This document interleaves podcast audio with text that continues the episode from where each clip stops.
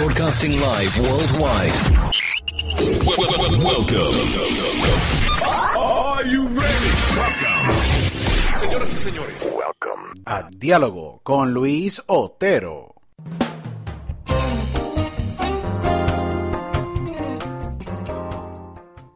Bienvenidos a esta segunda edición de Diálogo con Luis Otero. Tenemos un programa bien increíble, bien especial. Le saludo aquí Luis Otero, su host. Eh, y tenemos un programa bien interesante. La primera edición fue completamente un éxito, donde tuvimos entrevistado a, Audi. Y durante el día de hoy tenemos a, una persona que yo respeto muchísimo, pero vamos a entrar en detalles rápido. Eh, con él, así que eh, les voy a hablar un poquito más de él, pero primero que todo quiero darle las gracias a Anchor FM y a todas las plataformas que eh, nos permiten distribuir eh, diálogo con Luis Otero alrededor del mundo y les exhorto a todos ustedes, la audiencia que nos escuchan a través de diálogo con Luis Otero, que nos sigan a través de todas las redes sociales, me pueden seguir en Instagram a diálogo con Otero, en Twitter Similarmente, arroba diálogo con Otero. Me pueden enviar un email a través de diálogo luisotero gmail.com. Y agradecido grandemente por ustedes sacar el tiempo y poder escuchar este gran proyecto y este eh, gran programa que tenemos para el día de hoy. Eh, así que va a estar bien interesante eh, el invitado que tenemos durante el día de hoy. Vamos a empezar con, con la introducción de nuestro invitado de hoy. es nacido en San Juan, Puerto Rico es uno de los productores DJs latinos, o se podría decir el DJ productor eh, latino de música house y electrónica de mayor exposición a nivel mundial. Tiene una carrera de más de 25 años en la música electrónica. Adicional de todo esto, eh, ha colaborado y ha producido temas con pilares como Tiesto, David Guetta, Dead Mouth, le ha hecho remixes a Madonna, a Maluma, a Eve y un sinnúmero de otras figuras, incluyendo eh, artistas de, la calibre de Coldplay, etcétera. Estoy hablando de nada más y nada menos de el Juicy Man, como muchos lo llaman, el señor Robbie Rivera. Bienvenidos a esta segunda edición de Diálogo con Luis Otero. Eh, Robbie, para mí un placer tenerte durante esta edición y I'm very excited to, to talk to you today. Va a ser una, una tremenda, un tremendo podcast y vamos a tener una tremenda entrevista contigo para que todo el mundo conozca más de ese productor puertorriqueño y ese DJ que pues ha abierto las puertas alrededor del mundo y con una carrera tan grande como la que tú tienes. Bueno, pues muchas gracias, gracias por tenerme aquí, este Luis, ya los conocemos hace tiempo, así que vamos a, a ver de, de, qué hablamos hoy. Sí, we, we, we, gonna kick it very nice. Vamos a hablar un, montón de, de, muchas cosas, específicamente de, de, tus comienzos, Robbie. Yo, mucha gente conoce de tu carrera alrededor del mundo. Llevas eh, muchísimos años en la industria de la música, ¿me entiendes? Y como productor y como, como DJ, ya que pues te mantienes bien activo en gira constantemente todos los años. Pero hay que, hay que recalcar que eh, tú comenzaste eh, como DJ y productor bien a temprana edad en, San Juan, Puerto Rico, donde tú y yo somos, me imagino cuando estabas en, high school, si no me equivoco. Sí, yo empecé bien temprano. Yo, yo estaba, wow, en sixth, sixth, seventh grade, imagínate, en sexto grado fue que yo empecé a, comprar música y, y a, aprender cómo, cómo, mezclar música.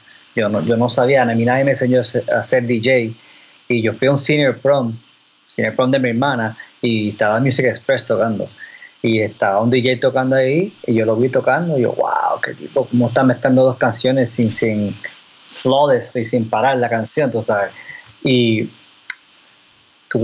con mucho, mucha paciencia pude convencer a mi papá para que me comprara dos, dos turntables, dos platos. y empecé a mezclar discos ahí y hasta que pude aprender solo cómo hacer beat to beat mixing.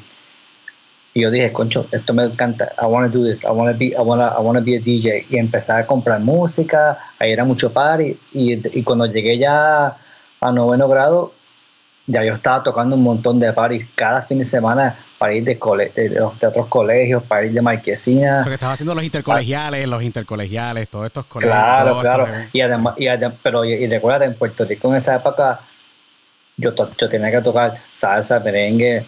O sea, en esa época la música electrónica, que bueno, sí, estaba en los principios de house music. Apenas comenzaba. sí, sí, yo tocaba todo, toda esa música. Y entonces, eh, ya en noveno grado, eh, pude aprender cómo eh, componer beats con un drum machine y, y, empecé a tocar batería también. Yo tenía, este, mi tío me dio una batería que tenía ahí, que él, es músico.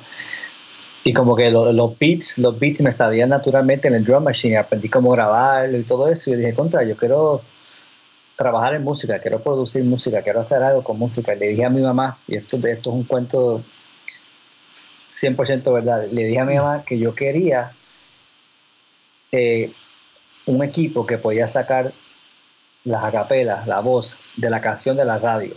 Para yo meterle el propio beat, el propio beat mío.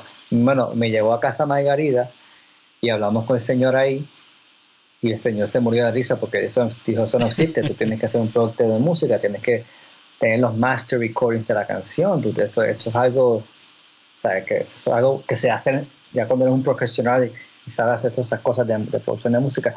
Y bueno, pues eso es lo que quiero estudiar. Y ahí durante high school me quedé tocando en todo, todos los colegios de Puerto no, todos, todos los colegios de Puerto Rico, pero un montón de fiestas de colegio, fiestas de marquesina, bodas, este, Halloween party, todas esas cosas.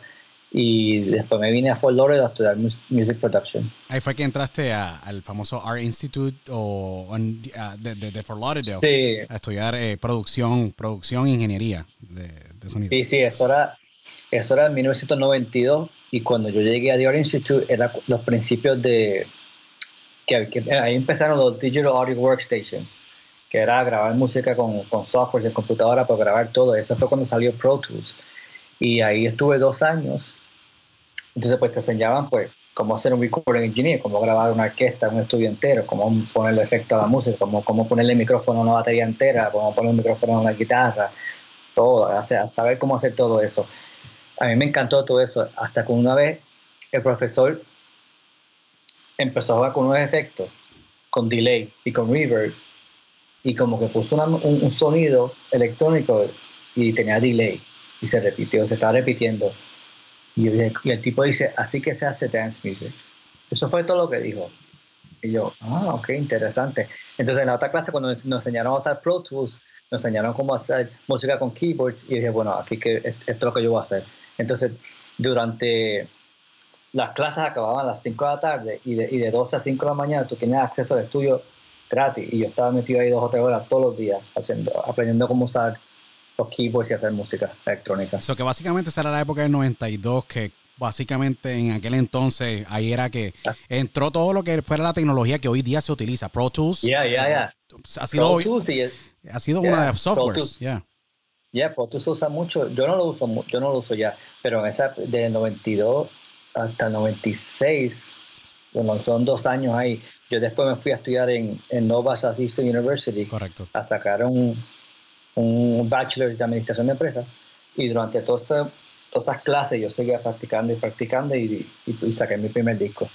Yo sé que en el 92 eh, fue un año que marcó mucho tu carrera. Yo creo que fue eh, esa transición de soy un estudiante, soy un productor, soy un DJ, aspirante a tener una carrera, en el 92, si no me equivoco, es que grabas tu primera, bueno, tu primer sencillo. Eh, en aquel entonces, si no me equivoco, él se tituló El Sorullo, que es, es el famoso, la famosa canción que pues por primera vez es, que básicamente es que Robbie se, se da a conocer en, alrededor del mundo con esa primera canción. Y fue, fue en, en el 96. En el 96. Correcto. En el 96. Okay. Yo estaba, yo estaba con mi primo, estábamos comiendo comida cubana en South Beach. Sí. Y este. y Bien buena la, comida, la comida cubana South Beach es espectacular, sí. Estaba ah, chavando haciendo chistes y, él, es bien, él, es bien, cómico. Y, y, empezamos a ver Sorullo y dije, contra, vamos a hacer una canción, una aspiración de, de CNC Music Factory y otros artistas que estaban en ese momento. Sí y él puso la voz así como, como ellos hacían y decía, nena, ¿te gusta el sorullo? Aquí ya tengo el sorullo. wow, that's a very nice hook, yeah. Ya, y lo grabamos, no teníamos, no dónde grabarlo y no teníamos ni micrófono.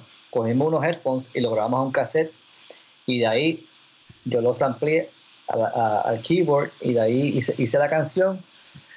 Bueno, y, me fui a un estudio y, grabé la canción y la canción sacó, hice, vinilo titulado El Sorullo y los regalé. Fui a Puerto Rico y regalé como, como 50 o 60 copias. ¡Wow! Wow. Y ese sencillo, el Sorullo, si no me equivoco, fue eh, distribuido. Eh, ese fue tu first record que fue distribuido en, Nueva York y en, los, mercados más grandes, Miami y Nueva York. Ese tema, después que yo, yo lo repartí por todo Puerto Rico, por todos los clubes, estaciones de radio, este, voy a dar las gracias a Iván Robles, que me ayuda mucho en Puerto Rico cuando salió ese tema, él me llevó a todos los lados para, pegar esa canción. Y, este, y a Jorge Salgado también. Y cogimos me recuerdo que me llamaron de Nueva York, este, la distribuidora más grande de dance music que se llama What's Music, mano, y me llamaron, hey, ¿qué es esta canción? What's this song? Eh, everybody's playing in Puerto Rico, eh, es y yo, it's my, it's my song, ah, pues queremos 500 copias. Wow. compraron. Yo, y tuve que buscar chavos. Imprimir tus 500, 500 copias, sí. y nada, imprimí 500 copias. Yo estaba todavía en mi apartamento ahí en la universidad y tenía todas las cajas ahí, de todos los vinilos, y, UPS venía a llevárselo y haciendo invoices y esas cosas. Y, todo el mundo me miraba, ¿qué, ¿qué, está haciendo este tipo allá adentro con estas cajas? a lot of people they thought que este tipo lo más seguro está vendiendo camisas, está vendiendo aquí cerveza, lo que sea. Eh, pero estabas vendiendo básicamente tu, tu, primer producto, que ese fue tu primer producto, esa fue la primera base. Eh, esa fue la primera base y también ese disco llegó a Los Ángeles. Wow, ok. No conocía esa parte. sí, y ahí conocí a Richard Vision, que es eh, muy conocido en la música electrónica, y él tiene un sello que se llamaba Aqua Boogie Records, y me llamó y me dijo, ponte este tema, a un tema a mí también. Y después conocí a Robert Cleville de CNC Music Factory, y a Eric Morillo, a Chucho Romero y varios artistas de Nueva York que le gustaron el tema, empezamos a comunicarnos y empezamos a hacer, canciones y me, ellos me ayudaron con, varios sellos en Nueva York y, empecé a vender música, empecé a vender canciones, tracks a diferentes sellos. Robbie, ¿cuándo en ese proceso tú realizas, ok, yo creo que puedo hacer vida de esto, adicional de que muchas veces hoy día pues la industria ha evolucionado demasiado, ya no es lo que en aquel entonces tú pues imprimías copias y las vendías, las distribuías, ¿Cuándo fue que tú personalmente hizo el click mental que tú dijiste, mira, eh, yo creo que puedo hacer una carrera con esto y puedo vivir de la música? Porque yo creo que el reto de muchos artistas hoy día es poder definir ese momento. Que, porque en la música es una industria que you gotta take the leap of faith. And it's very difficult to live the comfortable life to go and do your music life. Y es bien difícil. ¿Cuándo fue que eso ocurrió ¿Y cuándo fue que tú dijiste, pues vamos a tirarnos con todo y si nos guayamos, nos guayamos y si volamos, volamos? Bueno, eh, tomó, nos dimos un par de cantazos duros al principio. Al principio yo solo estaba, nadie me quería comprar mi música. Todos ellos que yo, yo les mandaba los demos me decían, ah, no, tu música no suena acomodada, no pega, qué sé yo, esto, esto no funciona. Entonces, I wouldn't give up. Yo seguía haciendo canciones y practicando y practicando y hasta que le envié una canción al, sello, le mandé una canción al sello Subliminal, que era el sello de, de Eric Morillo. Sí. Y le gustó una canción, le, le, encantó la canción y la firmó. Sacó la canción y la canción pegó por toda Europa en los clubs. ¿Cuál es ese tema? ¿Cuál, ¿Cómo se titula ese, ese, ese tema? se llama este, Nothing to Offer. Nothing to Offer. Wow, mira, el, título es bien interesante, nada que pueda ofrecer y, y ofreció muchísimo. sí, nadie se dio cuenta de eso. O sea, el título yo lo puse a propósito. Anyway, este, ese, ese, tema como que salió por Europa que y pegó en Londres. En, en, esa época y todavía hoy en día en Londres, si tú pegas tu canción electrónica en house, pues te puede llevar a muchos sitios. Entonces, pues de ahí me llamaron Strictly Rhythm, muchos sellos me empezaron a llamar este, Filtered Records aquí en Miami. Entonces, pues yo cogí y yo, y yo empecé a samplear discos de los 70. Discos. Oh, wow, okay. Todo, todo. Yo, eh, eh, yo tenía una colección de, de, de, discos de 45 de los 70 auténticos. Y yo cogía y sampleaba, bueno, dos segundos. Dos segundos de la, de la vocal. No, de todo. De, todo. wow. de, la, de la composición completa. Entonces, yo la, la picoteaba y le ponía un kick encima y lo pegaba todo junto. Entonces, bueno, le bajaba, yo tenía un, un tubo que era bajar la frecuencia, los highs, ¿verdad? Sí. Y, y cuando se lo bajaba, pues solo seguía el bajo y se oía bien, bien grueso. Entonces eso subía, se lo bajaba en real time cuando estaba grabando el tema, porque no había Wow. automation. Entonces cuando Eso estaba era un grabando arte. Eso, real ese es time, un arte. Es un arte. Sí, era, estaba creando una melodía extraña, una, loco- una cosa bien loca ahí con, con los filtros, con los highs y los lows. Era- es bien difícil explicarlo. Pero, anyways, este, ahí eso, eso fue como un estilo de momento que yo, yo lo saqué y eso pegó y me llamaron The Filter King. Y Oh, salí- wow, tuve- sí. Sí, y salí en, en muchas Brutal. revistas en Inglaterra, en Francia, en Italia, en España. Y era, era un, un groove, tú sabes, pero que en esta industria uno tiene que hacer algo nuevo that stands out para pegar. Y ese fue el primer break mío así grande, que ese estilo lo creí, y me funcionó un montón. Y después eso empecé a cambiar el estilo, me fui un poquito más duro, me fui bien duro, me fui bien electrónico. Temas como Foncatron, cuando salió Foncatron. No, Foncatron es un clásico. Si la gente no sabe, Foncatron fue Sí. un tema que salió bajo Subliminal Records. Y También. bueno, un tema, un clásico. Se le hizo recientemente una versión eh, que la produciste tú con Tom Star, si no me equivoco. Thumbstar. Increíble, ¿no? Un tema que viajó el mundo y todavía sigue viajando el mundo. La reacción es increíble. Todavía, sí. Gracias a Dios ese tema sí que pegó y ese tema, yo creo que como 15 sellos dijeron que no. Es más, Eric Morillo no le gustó el tema. El, el que trabajaba ahí le dijo, tienes que firmar, firmar ese tema. Y a, veces eso es bien importante porque a veces hay que tenerlo claro. El, el círculo de que está alrededor de un artista, un productor o, un- o una casa disquera, muchas veces influencian a que ese artista pueda entrar. Eh, la, la- la historia de muchos productores, obviamente, son más los no que los sí. Pero eso sí, saben súper mega dulce, como yo le digo. Yeah, so it's really Sí. interesting. En el después del s- sorullo, cuando tú básicamente te das cuenta y ocurre la canción de Not to- Nothing to Offer, en el 2000 ocurre una revolución en tu carrera, porque esta, Sí. antes, no, antes de 1999 y en el año 2000, en aquel entonces, tienes un Iván Robles en Puerto Rico que pues te ayudó en, esa, en ese release, pero no había nadie de Puerto Rico, no había nadie en la escena de Puerto Rico, excepto uno que otro nombre latino, pero mayormente todos los DJ eran de, de Estados Unidos, Europa, que era, En esa, época- sí, sí, en esa época todos los DJs que estaban tocando mundialmente en, en- en- en el en el circuito, eso, como yo le digo, el circuito, sí. Sí, sí, que to- este, éramos, no éramos tanto, éramos casi todos, casi todos eran de Nueva York, Little Louis Vega, Diego Morales, Sneak, Aaron Van Helden, Tenaglia, toda esa gente eran de Nueva York, casi todos, o de Chicago, y después estaban los de, los de Inglaterra. Pero en, en total, yo creo que quizás 50 DJs en el mundo entero, Wow. o sea, Wow, eran bien No. pocos. o sea, de, de- de- de lo que estábamos touring the, world. Pues creo que eran eso, quizás eran más, no, no estoy exactamente Sí, seguro. no. Pero en esa época, en 2000, del 2001 al 2003, fue cuando de verdad, eh, ahí fue que yo me di cuenta, wow, yo creo que yo puedo seguir haciendo esto por mucho tiempo, porque cuando estaba, cuando salió con Catron, también salió el tema Bang, que fue el tema que, me, que más No, te catapultó a nivel mundial, sí. Sí, ese, ese tema pegó por todo el mundo entero, estaba en las radios, por toda Europa, por toda Asia, por Australia, por todo, ese tema pegó brutal. Y en Inglaterra ese tema fue un, un top 10. En Inglaterra en, lo- en el National Chart, o sea, en el Pop Chart. Correcto. Así que eso me hizo un buen dinerito. Entonces, pues, No, correcto.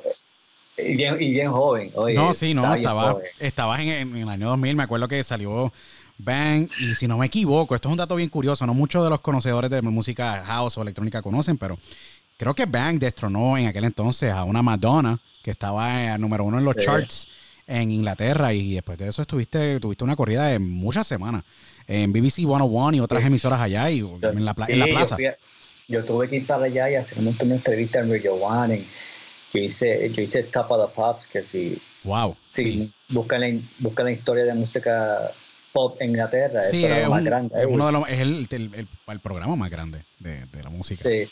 Y yo hice ese show, lo tengo por ahí en videocassette. Y Un que hace. sí, porque no, it was 2000s. It was the year 2000s, yeah. you know. Yeah, Definitely. yeah. No, pero eso fue, eso fue una experiencia. Esa fue la primera vez que toqué en Barcelona. Me recuerdo para 30 mil personas. Éramos, éramos varios DJs y yo hice, wow. Entonces, lo que pasó fue que me empezaron a entrar remixes de todos los artistas de pop, entre música latina y música pop, querían el sabor mío. O sea, querían, ah, let's get Robbie Rivera to remix this track, remix track. Entonces entran los remixes para grupos como Faithless, este, para Carlos Santana. Oh, wow. Para, Esos son nombres grandes. para- son muchos son muchos artistas famosos que ya ni me recuerdo, bro, porque son tantos. Yo, todo, yo tengo una lista por ahí, pero en esa época se, se pagaba mucho dinero por un remix, por ejemplo.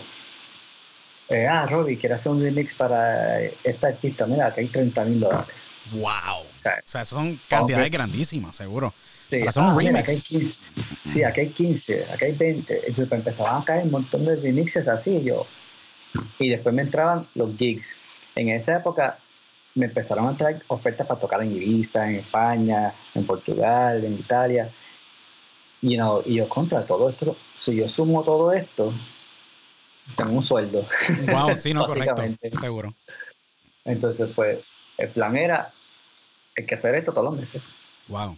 Pues, y entonces, pues, pues todavía estoy haciendo eso. Sí. Lo mismo. Sí, no, es que es que es bien interesante porque eh, todos estos remixes son remixes y remixes y en top of remixes de temas y clásicos de la música que tus manos han tocado. Es bien impresionante saber que cuando tú hiciste Top of the Pops, en, que eso es básicamente un programa, y hiciste MTV, que es lo otro también. También. sí, Hiciste sí. MTV en esa época, eh, si no me equivoco, ahí es que tú, Max Music, haces una producción con Max Music y ya es que Ultra entra en el panorama un poco a mirar. Mira, yo creo que ya, ya hace falta traerlo para acá y trabajar con él porque ya la cantidad de remixes y la cantidad de trabajo, y si no me equivoco, tú estabas constantemente viajando entre Miami, New York, Ibiza, eh, Sofía, Bulgaria, España. Era una, una agenda envidiable de trabajo que tenías en aquel entonces. Sí, sí, sí. Y yo, yo pude, me conecté, no me recuerdo, ah, yo estaba promocionando un disco Sí. en South Beach, pero yo me llevaba los vinilos y, le- y yo le llevé un disco a David Waxman, que era el residente DJ del club Liquid. Oh, wow. Y, él, y, él, y él le encantó esa canción y él, y él eventualmente cayó como el A&R de Ultra Music cuando Ultra estaba empezando. Ok. Y él me dijo, coño, vamos a hacer algo en Ultra. Esto es cuando ustedes están empezando. Y, y grabamos un álbum y ahí salió, la, ahí salió las de canciones más populares en Estados Unidos, que es este Float Away y Girlfriend. Girlfriend Sí. todavía la tocan en, diario, la tocan en la radio, en, en la- en las casetas estaciones de Dance Music. Así que sí, con Ultra Music tengo un álbum, uf, que hay, que hay como cuatro o cinco canciones salieron de ahí. Clásica. No, que yo te- sí, sí, sí. Yo tengo tantas canciones que se me olvidan. se me- O sea, tengo hasta, después hice otro álbum que saqué Back to Zero y Move Move. O sea, esos fueron muchos hits. ¿Cómo, ¿Cómo tú como productor y DJ, porque hay un momento que ya tú pierdes la cuenta de todos estos temas, solamente cuando tú pues Sí. estás registrando los temas y la parte del negocio que pues eh, uno como artista y productor y tienes que pues registrar tus regalías y todo lo demás, pero ¿cuándo es que tú te das cuenta que tú dices, wow, yo he trabajado con toda esta gente y yo lo estaba haciendo de manera automática? ¿Cuándo es que tú dices, eh, what's next? O sea, what's, what's next? Tener, para, para muchos es un sueño hacerle un remix a Coldplay. O para, para muchos es un tener O hacer un- YouTube. o YouTube, ¿me entiendes? Yeah. Y que son nombres que con los cuales tú has trabajado. Eh, ¿Cuándo es que tú dices, wow, I have like over 800 songs? You know. how, how, Yeah. how, how you react to that? Tú sabes, tú dices, coño. Yo, fíjate, yo no lo pienso mucho. Yo siempre estoy pensando con quién voy a trabajar después. ¿A quién va? Eh, ¿Con quién, con quién voy a seguir? ¿Cómo, cómo voy a mantener este todo? ¿Cómo a mantener a, to- a todos mis fans contentos? ¿Cómo voy a, a- a conseguir nuevos fans? ¿Qué este estilo de música? ¿Cómo voy a modificar mi estilo? Todo eso es lo que estoy pensando todo el tiempo y, y así es que me he mantenido con, sacando música todo el tiempo. Y, y a mí no, yo no me canso, a mí me encanta, a mí me encanta hacer esto. Yo en un creo que un momento fue que dije, ay, y fue como antes del 2001, que dije, I'm just gonna quit, vamos, voy a hacer otra cosa. Esto está muy, esto está demasiado. Y, y, el pana mío Willy Morales me dijo, no, no, no, todavía, todavía. Gracias a que me dijo eso. Y pero no, yo, yo, sigo ahí y la música sigue cambiando, sigue cambiando y, y cómo, cómo hacer el marketing de música, pero sigo ahí. ¿Cómo tú como, como, como, como DJ, productor, empresario, dueño de Juicy Music, que es tu sello disquero, que va a cumplir ya, bueno, cumpliste más de, más de 20 años, ya lleva Bueno, fundado, sí. tú sabes. Y ahora Sí. pues con la, con mucha gente eh, no conoce, pero Juicy Latino viene también por ahí. Eh, ¿cuándo, cómo, ¿Cómo es mentalmente el proceso de adaptarte? Porque mucha gente tienen en la vida, esto es en, general, tienen un problema de adaptación. Mucha gente, they resist to change, resisten el cambio. Y eso ocurre en nuestra cultura puertorriqueña todos los días. Mira lo que está ocurriendo en nuestro país hoy día. Pero, ¿cómo tú has podido abrazar el cambio? ¿Hay algún tipo de mentalidad, un proceso mental que tú dices, yo tengo, yo hago esto y esto es lo que me da mi, mi mantra para poder seguir hacia adelante con mi carrera? Porque ahí ha habido tanto cambio en tu carrera a niveles del negocio, de la música, del sonido, de la manera en cómo se trabaja. How you work with that? Bueno, esa es tremenda pregunta, porque yo mismo me pregunto eso todos los días. bueno, yo, yo, yo gracias a Dios tengo, tengo, tengo mucha fe. Tú sabes que, que, que, que, me pusieron en este, en este plan de hacer música house para el resto de mi vida. Y, para poner a gente a bailar y a gente que vayan a los clubs a olvidarse sus problemas, yo los pongo a bailar y que se pongan contentos por una hora o dos horas. Pero, eh, hermano, hay mucho, en, en, lo que yo hago hay muchos ups and downs, hay muchos momentos bien feos, hay muchos momentos que uno está viajando siete vuelos en cuatro días sin dormir. Eh, hay, muchos, hay muchos tiempos que tienes problemas de digestión porque estás viajando tanto que no has comido bien y después te da ganas de vomitar en una esquina. O sea, hay muchas cosas. Sí, no, son muchas cosas que la gente. Es importante que, que, el fanático que, que, está viendo esta entrevista de diálogo y nos están escuchando. sí. yo, yo, gracias a Dios, no, no uso drogas. Este no bebo mucho, o sea, me doy mi, mi palito por aquí, qué sé yo, mi, mi, mi Contra eres puertorriqueño, seguro. No soy, de, de, los que voy cuando voy a tocarme en borracho y, y me cagan al hotel. O sea, yo, yo, yo soy como me dicen, como una, pero un nene bueno, sí, yo me acuerdo bien, yo me casé bien joven y, y, y, estoy contento hace ya hace mil años ya con mi esposa. Y lo más, lo, no sé si fue porque lo vi en mi casa, que mi papá trabajaba tanto y era tan, tan focus en el trabajo y mantener la, la, eh, economía de la familia. Sí. Y yo creo que yo soy así, yo salí así. Yo, yo, yo decidí que yo no voy a hacer más nada. Yo voy a hacer esto. Sí. Así que eso es lo que me mantiene a mí pushing myself and pushing myself and not quitting, ¿sabes? Porque yo no quiero hacer más nada.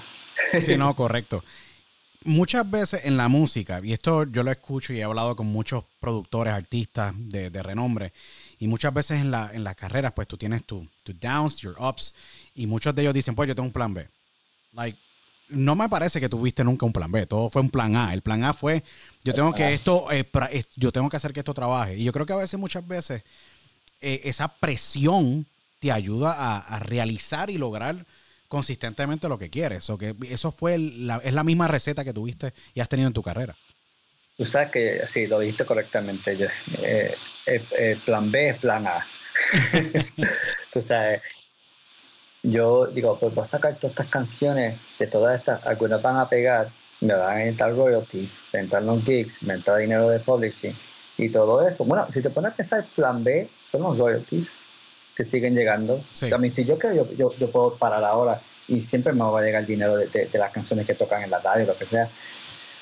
Pero... Pero te gusta, te gusta, te gusta. You, You're a performer, you're a performer. ¿Te gusta? Ya, ya, ya. Me gusta. a mí me encanta viajar y... Mira, a mí me dicen, tú estás loco, tú vas de Miami para Nueva York, para Nueva York, Pisa, Pisa, Polonia, Polonia, este, Charlotte, Charlotte, Miami, weekend. eh, That was very recently. Eso estuvo, lo estuve haciendo y obviamente eso fue hace poco. sí. Eso fue hace poco, eso estuvo brutal. Pero yo llegué, coño, brutal, lo hice. Y los paris quedan brutales y, y, ya, uno sigue, uno, sigue. Roy, una pregunta. Y esta es la pregunta que muchos productores, yo le, me gusta saber, y muchos de los DJs con los cuales he hablado, pero yo creo que tú tienes un arte, lo tengo que, lo tengo que, lo tengo que resaltar, porque es un arte ser un DJ y poder psicológicamente leer una audiencia. ¿Cómo es que tú entiendes qué canción va después o cuál es la que va antes? ¿Hay algún tipo de ritual antes de tú entrar a tarima y poder manejar 30 mil, como manejar 5 mil, como manejar 10 mil? Hay una psicología detrás de cada público y cada, cada mercado es diferente. Eso, eso se aprende con, con, mucha práctica. Cuando yo estaba tocando en Puerto Rico, era cuando estaba bien joven, yo tocaba como te digo, en todos los colegios, pero después cuando estaba estudiando en la universidad, yo regresaba, yo regresaba los veranos a Puerto Rico y tocaba en, y me recuerdo cuando me dio unas barras y qué sé yo, y también tenía que tocar salsa y merengue, entonces cuando tú ves la gente que te miran mal, como que estás tocando este tipo, y, mira que el puertorriqueño lo toma bien personal. Oh, sí. Y eso sí, yo siempre lo he dicho. Poner un puertorriqueño a bailar, un grupo de, puerto, de puertorriqueños, tú tienes que saber cómo. Entonces, pues, yo, yo estudiaba a la gente mirándolos así, de contra, y si yo veía una chica o un chico que se, que se iban a, a, para dónde a bailar, yo, ah, no, pues cambia la canción, cambia la canción, deja buscar. Y yo analizo, analizo todo, todo, todo, la gente que está en, la fiesta. Eso es una psicología, yo no sé, eso, es una cosa que yo, es como tú dices, un, talento que, que, lo aprendí así a lo loco, porque yo estaba tocando hace poco en, en Polonia con un amigo mío, con Antoine Clamaran, y habían como, como 8.000 personas, y el pari era tocar música clásica, classic house. Wow. ¿Verdad? Sí, que no es lo, pues no, es, tropical house, no es tribal, es house. es Classic House a generación nueva. Sea, todo el mundo que está ahí al frente tiene 18 a 25. Que el oído hoy día no está tan programado como el de los 90, que ya van escuchando house. Ahora es todo EDM, que EDM es una palabra que, que, es muy generalizada, se podría decir. Porque Son, eso es trance, eso es, eso es drum and bass, eso es un sinnúmero. La, la, palabra electronic dance music es todo eso. Correcto. Sí eso yo siempre lo digo. Eso es un dilema. Bueno, anyway, eso, es otro tema. es otro tema. Nada, pero, pero yo pude, yo, yo pude leer, mira, mirando el público, yo dije, no, vamos, vamos a hacer esto, esto, esto, y just go for Yo tomo mucho riesgo también tocando. Este, cojo y digo, ah, vamos a tirar esta canción a ver qué pasa y, y aprendo así a, a, lo, a, lo, duro. Pero yo, yo, yo normalmente antes de tocar un show, yo no, yo yo no me preparo, yo, yo tengo, bueno, yo me preparo escojo, qué sé yo, 40 canciones que me gustaría tocar en dos horas. Y esas 40 canciones, pues empiezo a leer el público y ahí I go with the flow. So que tú no estás seleccionando las canciones antes del show, sino que tú las seleccionas right on the second, allí mismo en, el set. En, el hotel, pues, o, o, antes de irme en el viaje, pongo en el USB, ah, voy para, qué sé yo, voy para Ibiza. Pongo Ibiza set esta canción me gusta, esta canción me gusta, no las pongo en ninguna orden, las pongo todas en USB y cuando llega el club miro así la gente como 10 minutos antes, ok, dale, vamos. Wow, wow, qué interesante. No... Es que es Mucha gente no hace eso. Es un, Mucha gente lo tiene todo, Sí, no, es que yo he visto muchos productores, hermano, que van hasta con su iPod. Y no, no voy a mencionar ningún nombre, pero que de verdad yo creo que le quita hasta esa ese set especial. Eh, un gran amigo tuyo que también ha trabajado muchísimo contigo, el gran Roger Sánchez de la música, de, que es tremendo productor de house eh, de descendencia dominicana. Eh, criado en Nueva York, tiene la misma, más o menos el mismo modum operandi antes de un set. Él siempre dice, yo hago un set y ese set es único de ese evento porque yo llego con estas canciones, pero yo no sé qué yo voy a tocar. Y yo creo que esa arte, esa, ese arte de poder leer y poder entender el público, yo creo que le da un toque mucho más único a la hora de la experiencia de, de tu poder entender y poder y apreciar, yo creo que la música y lo que tú tocas y ese, y ese DJ y productor. No como nombres, no como personas y nombres de magnitud, entre comillas, que obviamente pues ha sido públicamente, se, se, han, se han visto pues plugging in an iPod, tú sabes, poniendo un iPod, yo creo que le sí, hay mucho, hay muchos DJs. No, Roy Sánchez es tremendo, tremendo talento. Ese tipo cuando tú lo ves mezclar hace unas cosas y yo, o sea, es una máquina. Sí. Este, y, pero hay muchos talentos, muchos, muchos DJs de la nueva generación que, pues, ponen todo un Ableton y programan el set entero y le dan, le dan a Space y, empieza el show. Y ellos hacen, hey, whatever, you know, it's, mira, yo no sé, yo, yo, a mí me gusta ver la gente mezclar y, y, como que cambiar la canción, tú sabes, pesada. Hay DJs que yo conozco de trans DJs que no pueden cambiar la canción. O sea, si, si ve un público, si se vacía el sitio y tiene una canción súper dura, pues no, eso está muy duro, no hay casi nadie aquí, no pueden cambiarla porque ya lo tienen programado Ableton, imagínate. Wow, ok. Yeah. Robbie, en, en tu carrera, después de, eh, de, de haber tenido el éxito con Bang, con Funkatron, ya en los 2000, eh, tú eres de los primeros que obviamente toca dentro de lo que es el, el famoso Ultra Music Festival, que pues se fue, pues eh, básicamente es una plaza donde se han catapultado carreras como la de Avicii, que en paz descanse, y un sinnúmero de otros nombres con la cual, pues, eh, son nombres pioneros dentro de la música. Eh, los últimos años ha sido, ha habido un cambio grande, muy drástico de, lo, de la música, y yo creo que de la base eh, original y de la base y la fundación, porque ustedes crearon, como digo, tú eres parte de ese grupo de, de Bad Boy Bill, de Carl Cox, de los Roger Sánchez, de los Seth Fontaines, de los Christopher Lawrence, que son inclusive otros, otros géneros, pero que crearon la fundación para lo que es hoy la industria. ¿Crees que se debe o crees que Ultra perdió en cierta parte un poquito la esencia de lo que es la música y se fue bien comercial al punto de que pues se ha salido a veces yo creo que de las manos de lo que se está tocando dentro del festival? Te pregunto. Sí, yo personalmente pienso que sí, que, que han habido par de, no solamente ese festival, hay, muchos festivales que, que se van con, con, los, con los seguros. Tú sabes, ellos usan, esto no, no sé si lo sabe mucha gente, pero te lo voy a decir, Sí. muchos de los, fe- de los festivales grandes y de- han llegado a un nivel que no solamente están buqueando los artistas por su talento, simplemente por los, los analytics de, su- de sus redes sociales. Oh, wow. ¿sabes? So que no le importa la música, básicamente tienes que tener los números. Y si tienes los números y tienes la audiencia y tienes los plays y tienes los streams, that's what they're gonna go for. Claro. Ellos buscan, ellos buscan, mira, este artista tiene muchos streams en North Carolina. Ah, pues yo voy a hacer un festival en North Carolina y voy a traer a este artista. O, o sea, eso ayuda, obviamente. Correcto. Eso, eso, pero yo pienso que debería tener, que debe hacer, you know, la- la- lo que le gusta. O sea, si yo voy a buscar un festival, que, que el artista sea un buen artista, que tenga buena música, que tenga reconocimiento de su música, y los analytics, pues está bien, eso ayuda, pero los festivales han cambiado mucho por eso. Por eso que si tú ves todos los festivales en el mundo, ves a ver los mismos DJs siempre.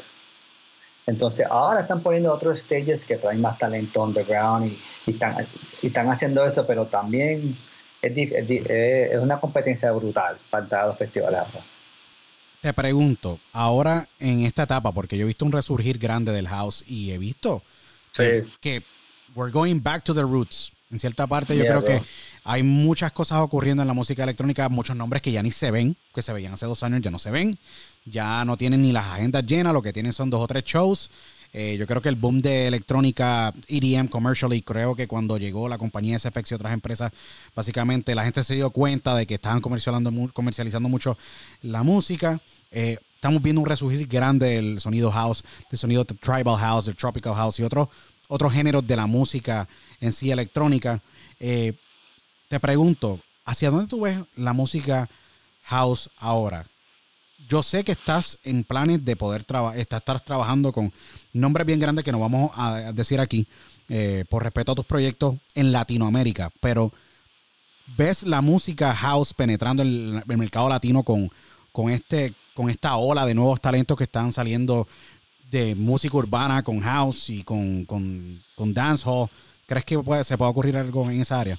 Porque lo que yo, como ahora todo cambió a streaming y todo el mundo escucha música por su teléfono y todo el mundo hace Shazam cuando está en los parties, pues ahora lo bueno es, ahora lo bueno es que tú, tú puedes hacer una canción electrónica que suene pop y coger un artista de música urbana y ponerlo a cantar en inglés o en español a 120 BPM y la composición entera, la estructura de la canción es considerada house music. Y poner un artista de pop, un, un- un- un- artista de hip hop, que cante como hace Benny Benassi muchas veces, y, poner un, tipo que es de hip hop cantando una un tema de él, y pega, y funciona, funciona bien. Y entonces, pues, a mí no me molesta eso, a mí me gusta eso, a mí me gusta que la- las fusiones de, de- de- de género. Lo que pasa es que están los, los haters, I know. you know, y empiezan Siempre va a haber "Ah, haters. este Los haters, haters are good and bad, tú sabes, pero Sí, sí. sí. Pero sí, mira, si se fue, ah, Robbie se fue comercial, ah, Robbie, Robbie hizo esto, esto. tú sabes que yo toda mi carrera he hecho lo que me da la gana en música. Y yo voy a seguir haciendo lo que me da la gana. El que no le gusta, pues hermano, cambia el canal. Tú sabes, Sí. básicamente. Pero hay que hacer así con la música, es lo que uno siente cuando uno, uno está componiendo una canción. Y yo pienso que ahora va a seguir, va a haber mucha fusión de género, Sí. mucha fusión. ¿Crees que, y, y lo, y lo traigo, eh, pues por, lo, lo- traigo como nombre, porque pues el, el único, bueno, incluyendo otros nombres adicionales, DJ Snake y Diplo, que han sido nombres que han estado asociados a la música eh, house, electrónica, con varios conceptos y a otros géneros, porque pues son Sí, productores. sí. Eh, ¿Crees que ellos también se le puede dar en cierta parte un poco de, de crédito a que estos sonidos estén entrando? Porque Snake viene con esta nueva canción de Taki Taki y vemos una fusión de artistas no tradicionales de la música electrónica en la canción. Tenemos Silk City, también bien diferente. Eh, vemos colaboraciones de un J Balvin con un Farruko, con Major Lazer, que es otro concepto también de Diplo. Y, De Diplo, sí. y crees que esto está ayudando en cierta parte a que pues haya una, una ventana mucho más abierta de colaboración entre todos los géneros con, con lo que es house, porque Silk City lo que, lo que ha hecho es house, técnicamente. Sí, y, y, y sí, también es Diplo. Sí, correcto. Sí, no sé. Sí, no, que, Está- que Diplo está detrás de Jack Hughes, Silk City, Major Lazer. Sí. Es, un, es un productor que hay que, hay que darle crédito. Tiene mucho no, talento. no, tiene mucho talento y tiene, tiene un grupo un grupo bueno eh, que, que, que trabaja con él. Igual con Snakes. Yo creo que la primera canción que yo escuché de Snake era una canción house lenta. La puso lenta y yo creo que cuando salió Major Lazer, salió Snake, que eran sonidos de house a 119, 100, me gusta como a 115 BPM. Entonces, para fue que la gente, los reggaetoneros se dieron cuenta, wow, este, ahí podemos cantar nosotros. Y yo creo que entre todos esa gente, los sellos se pusieron juntos de vamos a meter a todo el mundo aquí juntos y, y, hacer, y hacer dinero, porque esa, también hay, para que la gente sepa, que cuando tú quieres conseguir mucho streaming en YouTube o, o- en, especialmente en Spotify, las canciones tienen que estar hechas en un formato específico, tienen que durar cier- ciertos minutos y tienen que empezar con, un estilo específico. O sea, esto a mí no me gusta, pero, obviamente la el algoritmo, la computadora está decidiendo cuáles son las canciones que van a pegar en Spotify y en- también en, en- en los playlists de, de YouTube. Entonces, pues, por eso es que tú cuando tú escuchas una canción de Snake o de Diplo, de todos los artistas que están muchos pegados, pues todos, todos los artistas que están mezclando reggaetón con electrónica, todos suenan igual Sí, todos tienen el, el Sí. mismo arrangement, todos empiezan el mismo corito, ¿sabes? Y es porque, como yo le digo, muchos productores están haciendo la música para, para la computadora, para Sí, computadora, para que, para- que se porque que representa luego a que le llega a la masa y la masa pues luego dice contra, me gusta la canción, etcétera. exacto, y eso, y eso, y eso es un business plan bueno, fíjate, eso funciona, porque funciona. It's working. Este, y eso, es- eso a mí me afecta mucho a los productores así que quieren hacer, Sí. que tener total freedom cuando vamos a hacer música electrónica, eso nos afecta a nosotros. Te pregunto, yo sé que en un momento en tu carrera, yo y quiero preguntarte porque esto es algo que no todos los productores y DJs lo, lo tienen, pero tú creo que fuiste de los primeros, y si no me equivoco, ¿cuándo es que ocurre la idea o surge la idea de el Juicy Radio Show? Porque yo digo, contra, creó su propio, Robbie creó su propia plataforma. No todo el mundo crea un programa de radio semanalmente, consistentemente. Si no me equivoco, tiene 755 episodios.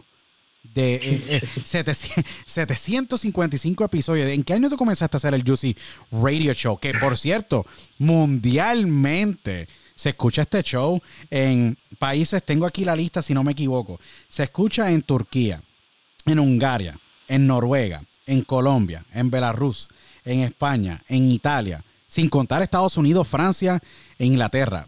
Tu programa de radio que... se Oye, te- pas- pas- pásame esa lista porque me interesa verla. no, pero la estoy, la estoy viendo aquí. Está, está en Cipria también, en Turkish Side FM. Eh, Wow. Ese show yo lo empecé ¿Cómo es que surge la idea? antes que estaba Sirius XM. Había otra compañía. ¿Te recuerdas cómo se llamaba? Creo que estaba? Westwood, estaba Westwood, estaba Clear Channel Radio. Sí. Eh, Ay, ay, la que, una, estaba, Dol- estaba Dolphy Radio, estaba Dolphy Satellite Radio, Delphi Satellite Radio. bueno, yo no me recuerdo Y Yo empecé a hacer un show que. Sirius, era, era, uno- Sirius XM? Sirius. No, an- XM Radio. XM Radio, Ah, yeah, XM Radio. Claro.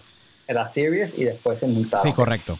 X, XM Radio, eh, me, me, me preguntaron porque tú no haces un radio show de, tu- de, de música house. ¿En qué año semanal. fue esto? ¿Esto fue en Esto- el qué año? Esto fue cuando, cuando empezó XM, XM solo. Oh, wow, esto fue en el año estamos- 2001, 2002, por ahí. No, 2003? como, como el 2005, 2004, 2005 por ahí. Ok.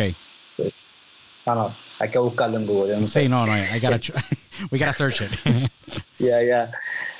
Y ahí empezó a sonar to- to- todos los miércoles y viernes. Mami, lo tocaban. Ellos los te hicieron viernes el acercamiento y te dijeron, mira, ¿por qué no haces un programa de radio? Tú eres, tienes buen nombre dentro de la música house, tienes, tienes una, una carrera allá. And that's how we started. Ellos, they pitch you. Y así empezó a hacer el show todo, y después empezaron a llegar mucha gente por email, mira, que queremos tocar el show en, en esta estación de radio en Inglaterra, en esta en Italia, y yo pues se lo enviaba yo por email, tú, ahí está el show, ahí está el show, ahí está el show. Y eso, eso ayuda mucho porque está sonando por todo el mundo. Yo creo que son 17 millones de listeners. Ese fue el último stats que yo vi. Sí, 17. Yo tuve, antes del, obviamente hice el search para, para, para entrevi- entre- entrevistar y, y hacerte la pregunta, pero 17.2 millones de oyentes. Eso es, eh, es- eso es muchísimos millones de oyentes. O sea, estamos hablando Yeah. de que 35 mil average downloads por week. Por week. Por las 35 mil downloads semanales.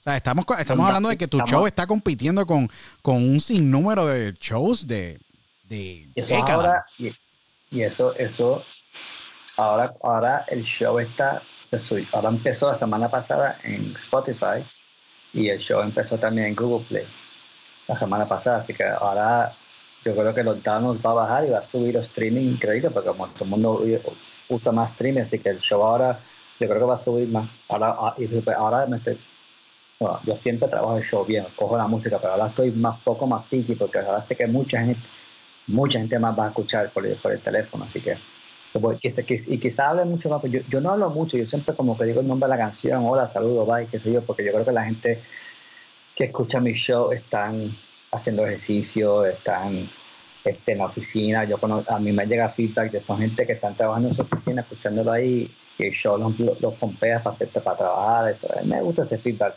Pero sí, no, ese, ese show uf, lleva mucho tiempo ya y va- eh, vamos a llegar, eso, eso nunca va a parar. Ahora vamos a ver si el show llega, llega a cierto número donde, donde quizá pueda poner anuncios y ganarme un par de pesos. No, seguro no. Y si no me equivoco, también estás a través de Dash Radio, que es una. Esa fue la nueva afiliación Ah. recientemente que, que pudiste. eh, bueno, hicieron un anuncio oficial donde pues está ahora en Dash Radio, que es una aplicación también bien interesante creada por DJ Ski. Interesante, un DJ que no está afiliado a la música electrónica, pero un DJ que estuvo y es productor y, trabajado con personas como Snoop Dogg um, y todo lo que es el West Side Rap, eh, Bumby, todos estos nombres. Y eligen tu show para uno de los canales también de, electrónica, que es donde está ahora recientemente Dash Radio. so No, y Dash Radio los- está en yo no sé cuántos cuántos cuántos autos en Estados Unidos. Eso, eso, Sí. eso creo que eso, está increíble cuánta gente escucha Sí, no, eso. está un montón de, de automóviles eh, alrededor de Estados Unidos. Es bien interesante esa plataforma. Es una plataforma que yo la observo bien interesante y puedo ver exactamente lo que está pasando. Es que eh, eh, eh, es bien interesante eso, que 755 episodios tiene el show. O sea, que me imagino que por ahí vienen muchos más.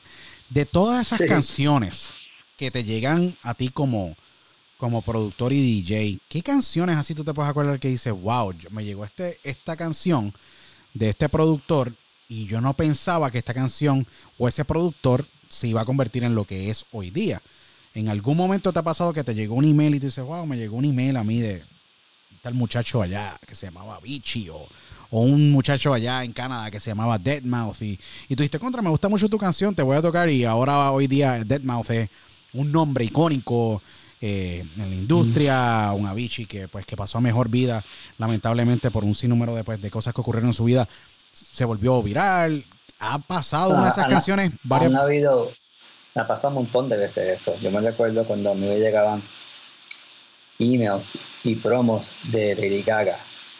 Y me llegaban discos de Lady Gaga y yo decía, ¿qué esta porquería? No me gusta esto. Así, ¿verdad? Y yo, y yo, yo escuchaba y me gustaba porque éramos como que muy pop, muy, muy, muy contaba. Sí. Y pasaba otro año, y pasaba otro año. Y durante la conferencia ella se aparecía y me llegaban más promos. Y yo, "Diablo, esta tipa no va a parar hasta que pegue. Y esa tipa sí que pegó. Y a mí me encanta su música. Otro artista, otro artista que yo pienso, Avicii, uno que me mandaba muchos temas cuando él empezó, porque él estaba con un manager que estaba en Francia. Y me- a mí llegan muchos demos de artista francés. Y, y yo cuando escuché la música de Avicii al principio dije, este tiene algo especial porque está usando muchas melodías y está siendo original y, bien creativo. Y este, yo, yo pensé, este tipo va a pegar, este tipo va a pegar. Y así reci- reciente, yo, el primer tema que escuché de DJ Snake, yo dije, wow, esto está brutal, esto me gusta mucho, esto, esto va a estar bien bueno. Me recuerdo cuando Afrojack empezó, Afrojack me envió varios temas y tenía, tenía un, un- un sonido bueno. Todos estos artistas que pegaron así super EDM, cuando, cuando dediqueta, también daba muchos temas para sellos, tiranjos, toda esta gente. Yo saco temas de toda esa gente en Juicy. Cuando toda esta gente empezaron, hacían todo música house. Todo hacían house. Esa es la base. O sea, Esa era la base Esa de la base. O sea, es unos beats y un baseline. O sea, eh, otros se fueron un camino más duro, más comercial, pero. O sea, yo me dejaste pensando en todas las canciones que, que yo he recibido y tanta gente que he conocido. Wow. No, es que, es que yo me imagino que como por tener un- una plataforma como la que tienes, que tienes millones de oyentes en radio, estás alrededor del mundo, me imagino que un sinnúmero de productores que tienen que haberse inspirado, decir, yo necesito enviarle un demo a Roy para escucharlo y ver si él me da el sello de aprobación para yo poderlo sacar. ¿Entiendes? Como ocurre en Puerto Rico, en la música urbana, tú tenías el, el locutor en Puerto Rico, era el Coyote. En el- los 90 tú enviabas una canción y si el Coyote te tocaba, tú te ibas a pegar. Y tú, eh, sí, porque él era una de esas personas, una de esas figuras que tenía ese oído musical y tenía su plataforma y la plataforma de él fue muy grande. Él fue el primero en abrir una emisora eh, que era empleado en una emisora de música urbana, se llamaba Mix 107.7 y ahí fue que se creó un género que hoy día pues es un género multimillonario con, con billones de dólares entrando en bookings. Y- Wow. y sí, por eso que eh, eh, esos pioneros. ¿Me entiendes? Me imagino Sí. el, el roster. Yo estaba viendo el roster temprano durante el día de hoy del primer festival de Ultra. Eran 15 DJs. Eran Sí, 15 sí. DJs. Entre esos estabas tú, Christopher Lawrence, que es un productor de música trans. Estaba un Roger Sánchez, un dúo de, de un eh, iraní. Y si no me equivoco, un sueco, un sueco eran Deep Dish, que se convirtieron en. Eso es Sharam y Dubfire. Y tenían unos, un roster de 15. Y era un día nada más. Sí, esa, Y, ahora son dos fines de semana, hay 185 DJ, 7 tarimas. O sea, ha evolucionado mucho el negocio. ¿Cuál es el reto hoy? ¿Cuál es el reto hoy día, Roy? Eh, no, no reto, sino se podría decir, ¿cuál es la clave para tener longevidad en una industria tan cambiante? Vas a cumplir, si no me equivoco, ya tienes más de 25 años en, una industria cambiante todos los años, con altas y bajas te han mantenido, que es lo más importante. ¿Cuál es la clave? Buena pregunta. ¿Cuál es la clave? Bueno, pues, hay que tener una paciencia increíble, hay que tener unas ganas de succeed, sí, pero bien, pero bien exagerado, eh, porque es tan fácil para de hacer esto. Hay tantos artistas que yo conozco que ya no, ya no se oyen, pero un montón. Este, no, la clave es, te- es- es- es tener este, esas ganas de, de, seguir haciendo lo que uno le, le encanta. Sí, yo, yo, yo quiero ver otra canción mía pegar top 5, tú sabes, en, el National Chart de Inglaterra. Yo quiero hacer todo eso otra vez. Y lo voy a hacer porque todavía tengo mucha suerte con la música. Eh, pero la clave, no sé, bueno, la clave, eh, es, como- es algo tan personal que no, sé cómo explicarlo. No, es que, que me imagino, para muchos es la consistencia, para muchos es, mira, tengo la fe, y tengo la música, y tengo la musa, y tengo la dedicación, y muchas veces el loading, la suerte. Yo personalmente encuentro que no hay suerte, sino básicamente tener un estado mental de poder hacer. Es como yo digo, cada, depende eh, cómo tú eh, te ajustes y observes la vida. Dep- dependiendo cómo tú lo observes, cómo lo observes y la proceses, es en la manera en que tú pues vas a conducirte y vas a poder tomar tu próxima movida. Y yo creo que en la música la gente piensa, voy a hacer una canción, me voy a pegar y me voy a hacer famoso. Yo creo que eso ya no existe. Aquí se trata de más de longevidad y de crear eh, un producto de calidad, de que guste y no tan solo que guste, sino que, que haya un follow-up. Y yo creo que falta, falta hoy día. Hay, hay, las nuevas cepas de artistas están haciendo buen trabajo, pero hay muchos que se quitan. Hay que, hay que, tener, hay que, ser, hay que tener, ¿cómo se dice? no, pues, este, hay que ser bien serio, o sea, tener, tener que coger tu vida y, ser bien serio en lo que tú quieres hacer. O sea, no puedes estar así a lo loco, que estar, estar bien organizado, tener gente que te ayuda. O sea, no puedes hacerlo todo solo, tienes que tener gente, managers que, que puedes confiar, que te busquen más trabajo, este, en, la, música, tienes que tener, coger un montón de riesgos.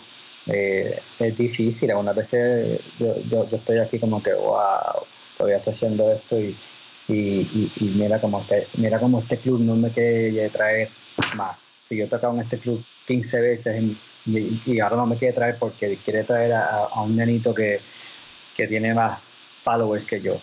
You know, cuando te dan estas malas noticias, pues uno tiene que pues, olvidarse eso y, seguir para adelante. Mucha gente no puede hacer eso. O sea que yo hasta, yo hasta ahora he tenido mucha suerte de poder quedarme haciendo esto 25 años. It's, it's, it's, uh, it's crazy. Te pregunto, de, de, todas las giras que has hecho, que estás en constantemente gira, porque tú no tienes, tú tienes una gira que no paras. tú no paras. Tú estás este fin de semana, obviamente esto está saliendo dentro de varias semanas, pero estás este fin de semana en Orlando y Houston. Luego estás viajando, estás en el oeste, en Europa. Tienes una, una agenda cargada. Le exhorto a todos que entren y vean la agenda en, en www.robirivera.com. Pueden ahí entrar y ver toda la gira que yo creo que si la ven, se, se cansan y se fatigan de verla porque son tantos y tantos shows. Pero mira, hay, un website que se llama eh, Dance in Town. Sí. Y tú, tú puedes poner mi nombre y puedes ver past tours. ¿Cuántas presentaciones?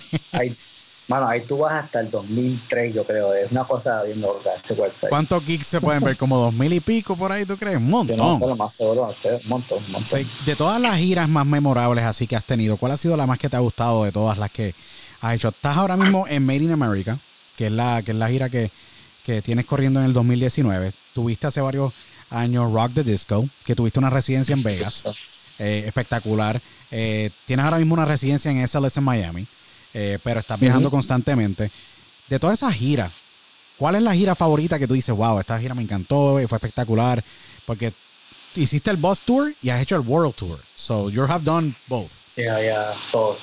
A mí, me gustó mucho la gira del, del Bus Tour, porque fue una experiencia nueva. Estábamos un, bueno, un tour bus por todo el West Coast, Después fuimos a por Chicago, por Mid America y regresamos a Miami por todas las universidades. Fue una gira bien larga. Y esto, esto es la que estuvo bien cool. Estar así tocando en, en, una barra pequeñita en un college y después un club grande en La Vega y después en un club más pequeño en Virginia, por ejemplo. O sea, sitios así pequeños que fuimos a, promocionar el, nombre. Esa gira a mí me encantó. La gira, la gira de Rock the Disco fue buenísima también, porque la Rock the Disco fue cuando estaba, tenía la residencia en Las Vegas, y eso era, eso era como cuatro shows a la semana por un año entero, eso estuvo fuerte. Cuatro shows a la semana. ¿Qué disciplina tú tienes que tener? ¿Qué condición física? Son cuatro shows. Like, y estamos hablando que los sets son extensos. sí, eh, hay, que, hay que estar, por eso que yo, por eso que uno no puede estar bebiendo tanto, metiéndote mil drogas, o sea, ese soy yo. O sea, yo sé que hay otros artistas se meten de todo y, y, y, duran hasta que se mueren, mira Rolling Stone, pero este... te, digo, te los iba a mencionar porque están en gira y eso sí, por, por ahí ha pasado todo lo que existe en este mundo. y están vivos todos, agraciadamente. Sí, no, a, mí, me, eh, cuando me voy a un show el show está bueno y me monto un avión, voy para otro, voy para otro, voy para otro, como que crea esta energía alegre, me, pongo alegre, como que vamos fotos, vamos fotos. Todavía tienes ese feeling que te da, que tú dices, wow, I'm super pumped. Tienes esa adrenalina cada vez que vas a salir de Miami y viajas el mundo todas las veces, no importa si es este fin de semana o no. Sí, sí, I, get pumped up, me, me, emociona mucho cuando llego y, hay, un montón de gente, están los fans, que ven fotos, que quieren filmar discos. cuando viajo, cuando viajo a sitios bien lejos y hay, y hay fans, y digo, wow, todavía. Mire, y ahora, ahora muchas veces eh, hay doble fans, está la mamá y la hija. Oh, wow, yeah. I listen to you, but uh, my daughter listens to you too. Sí, no, bien chévere. wow. Ahora pasa eso. Sí, no. Te, te, te, pregunto, ¿cómo, ¿cómo te mantienes sane? O en lo que es mantener esos niveles de, de, de, estrés. Mucha gente en el mundo del entretenimiento lo he visto y ocurre donde no saben manejar el estrés o tienen problemas de estrés o se desbalancean a niveles profesionales en algún momento. ¿Cómo antes de tú treparte al stage, tú manejas ese estrés? No todo el mundo sabe manejarlo. Hay han habido meltdowns en, la, tu industria y de muchos artistas porque dicen, Dios mío, aquí hay 35 mil personas, ¿qué pasa si no les gusta mi set? Y hay una presión mental, emocional bien grande. ¿Cómo tú logras manejar eso para poder salir por la puerta ancha con éxito? Bueno, yo siempre, un poco de un show, yo rezo un poco. Sí para que todo, para que todo, para que todo salga bien. Sí. Y, y este algunas veces estoy bien, pues si caso ya estoy bien nervioso por, por esta razón, quizás no, no he dormido mucho o, no, o la ciudad que estoy es un poco peligrosa, eso, este, y me da, me causa un, un, estrés así como todo, pues bueno, que me tomo una copita de vino, de vino, de vino antes del show, o un champán que sea, pero eso, es todo. Yo, yo, yo, yo rezo mucho, yo soy bien católico y, eso, eso, es lo que me mantiene sane, no estar loco ahora, porque de verdad que mi mujer me ayuda mucho. pues fíjate. O sea, hay que darle crédito. Yo siempre he dicho que para, para, para eh, ser al lado de un hombre exitoso, al lado, no atrás, nunca. Eh, al lado de un hombre exitoso hay una mujer exitosa. Y yo creo que eso es un buen caso. En mi vida también personal lo es. Y yo creo que hay que darle mucho crédito porque tener un balance mantener esos pies en la tierra, yo creo que es muy, muy difícil. a, mí, a, mí, mi esposa Mónica me, mantiene vivo. Ella, ella me, dice que comer, todo, todo, todo. Y me mantengo bien, me mantengo bien. Yo, yo me siento joven, yo me siento que tengo treinta y pico años. Sí, no, todavía hay Robbie para rato. Robbie, eh, una de las preguntas que yo me he hecho siempre eh, viéndote, porque crecí con tu música, que es lo más increíble. Yo tenía discos y pastas de de, todo, de muchas de tus producciones. En Puerto Rico, siendo tú el DJ productor de mayor exponencia, de mayor nivel y de mayor, eh, eh, se podría decir, de mayor popularidad alrededor del mundo, en tu tierra no has tocado tanto como has tocado en otros sitios. ¿A qué tú crees que se debe esa parte? ¿A, tú crees, ¿a qué tú crees que, que, que Robbie no, no, no, porque has tocado no lo podemos descartar. pero ¿por, qué, ¿por qué crees? ¿Crees que el puertorriqueño eh, le falta todavía conocer más? Porque yo creo que hay mucha gente que le falta conocer por Robbie, pero ¿por qué crees que nos ha tocado eh. tanto en Puerto Rico como, como yo personalmente, como cualquier otra persona pensaría que debería estar haciendo?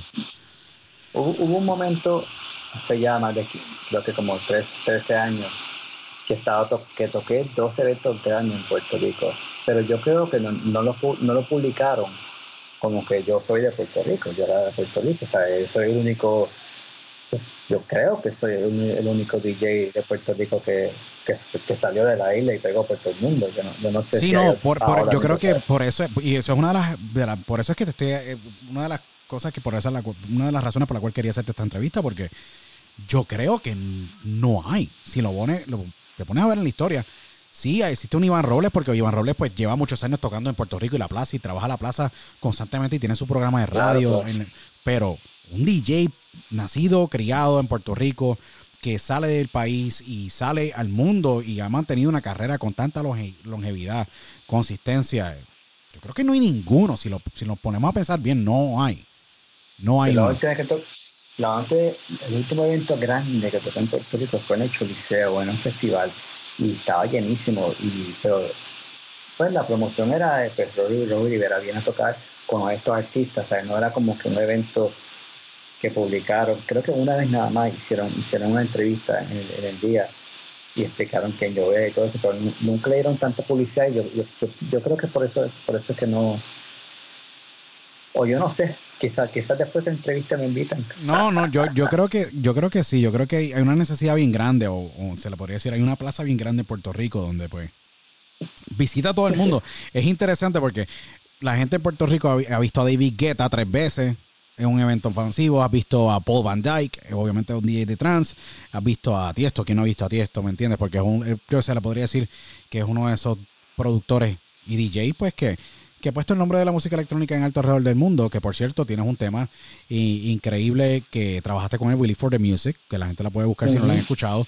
Un tema de Tiesto que trabajó con, con, con, con Robbie. Un tema producido por Robbie, así que el Tiesto le hizo un remix, que es bien interesante. Esto es, this is Sideways.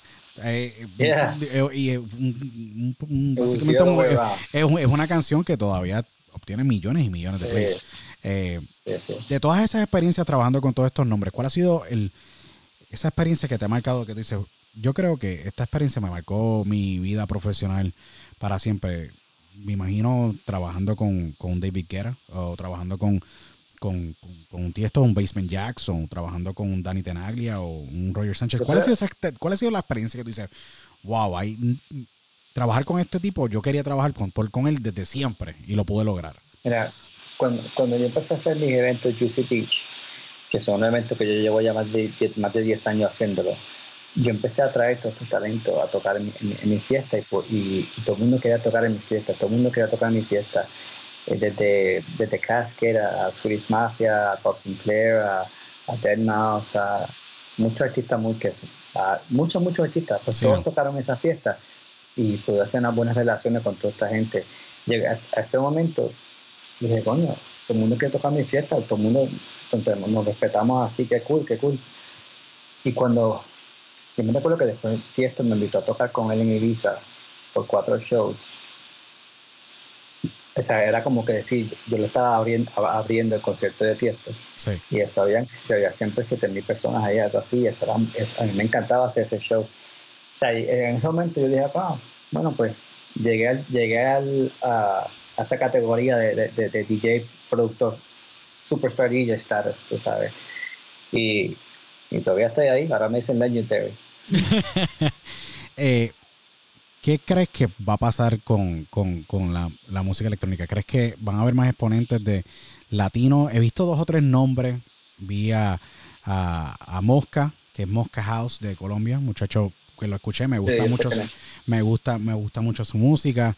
Eh, he visto a dos o tres nombres, pero no he visto todavía un nombre que se haya podido establecer eh, como yo creo que se debe. ¿Crees que Es, más difícil ahora. Es muy, es- a- ahora ¿Cuál sí es el reto más grande hoy día? ¿Cuál es el reto más grande hoy día de, de- de un productor en, en el mundo de la electrónica y house? en el, mundo, en el mundo de house, bueno, todo el mundo quiere tocar el main stage de un festival.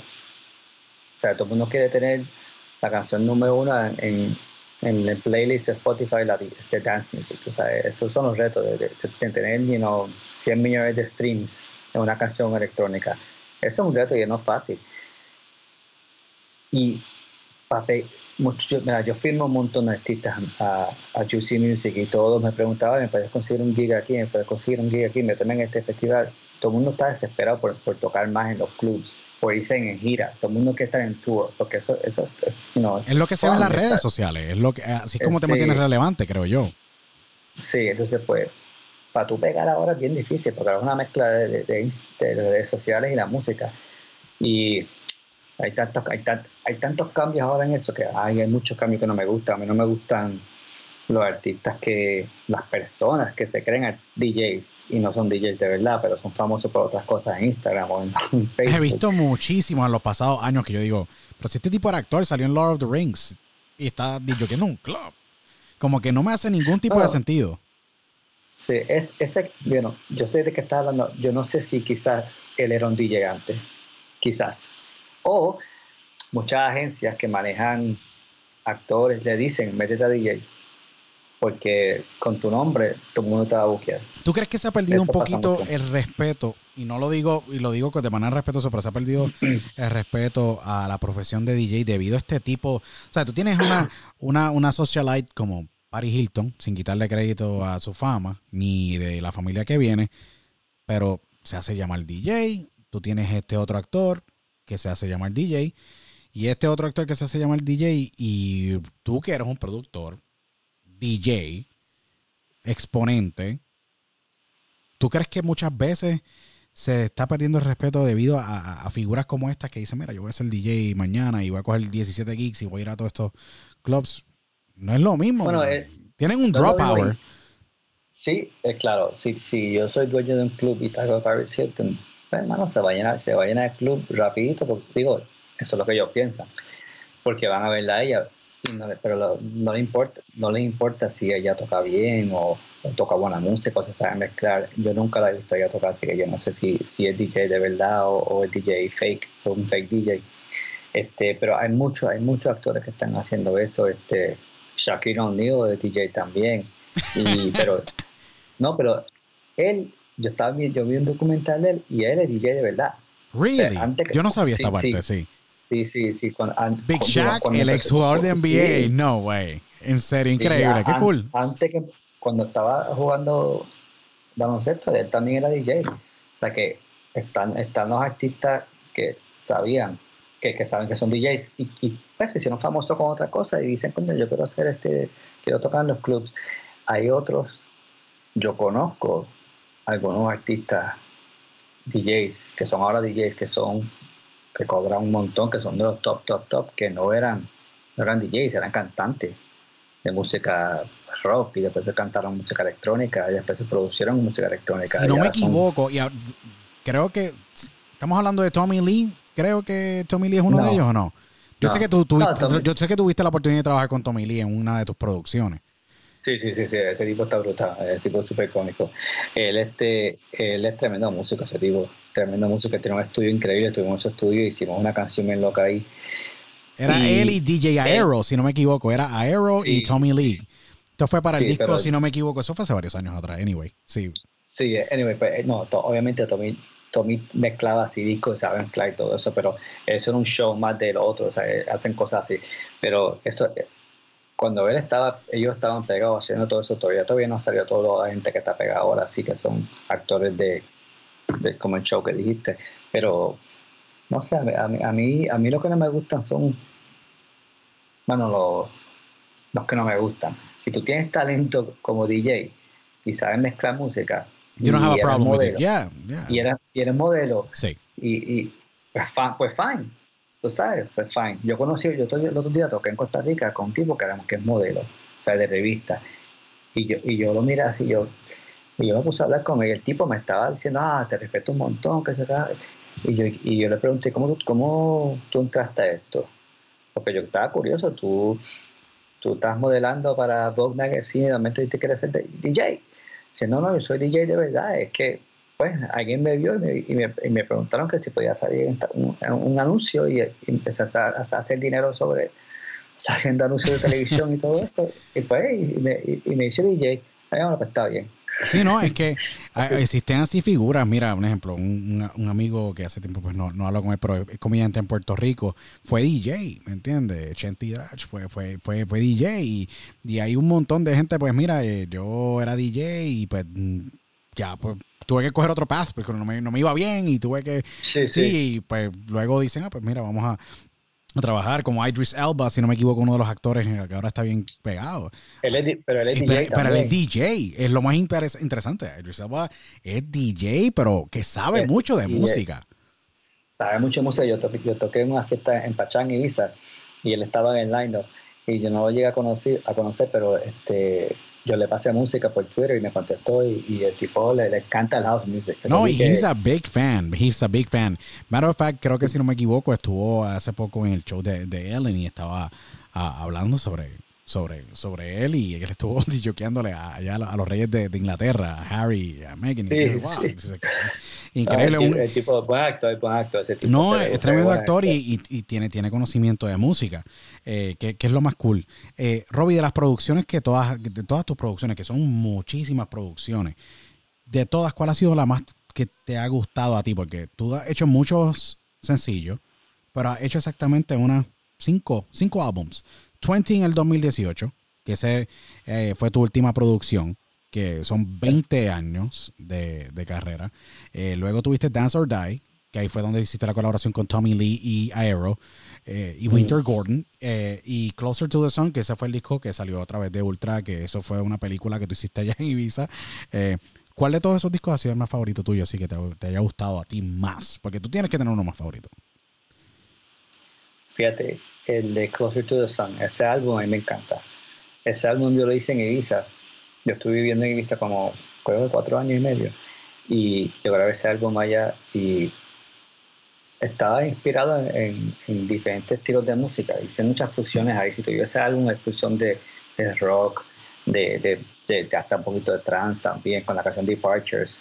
Este, yo, ese, álbum fue un álbum que yo me sentí completamente libre, yo voy a hacer lo que me da la gana.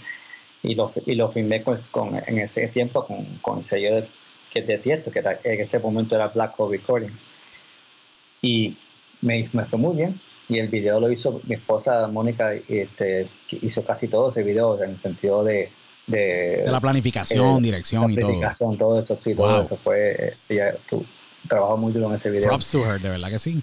Wow. sí, that was, that, was a great time in my life. Eso, en, durante esa época fue un momento de bajar de, de mi carrera.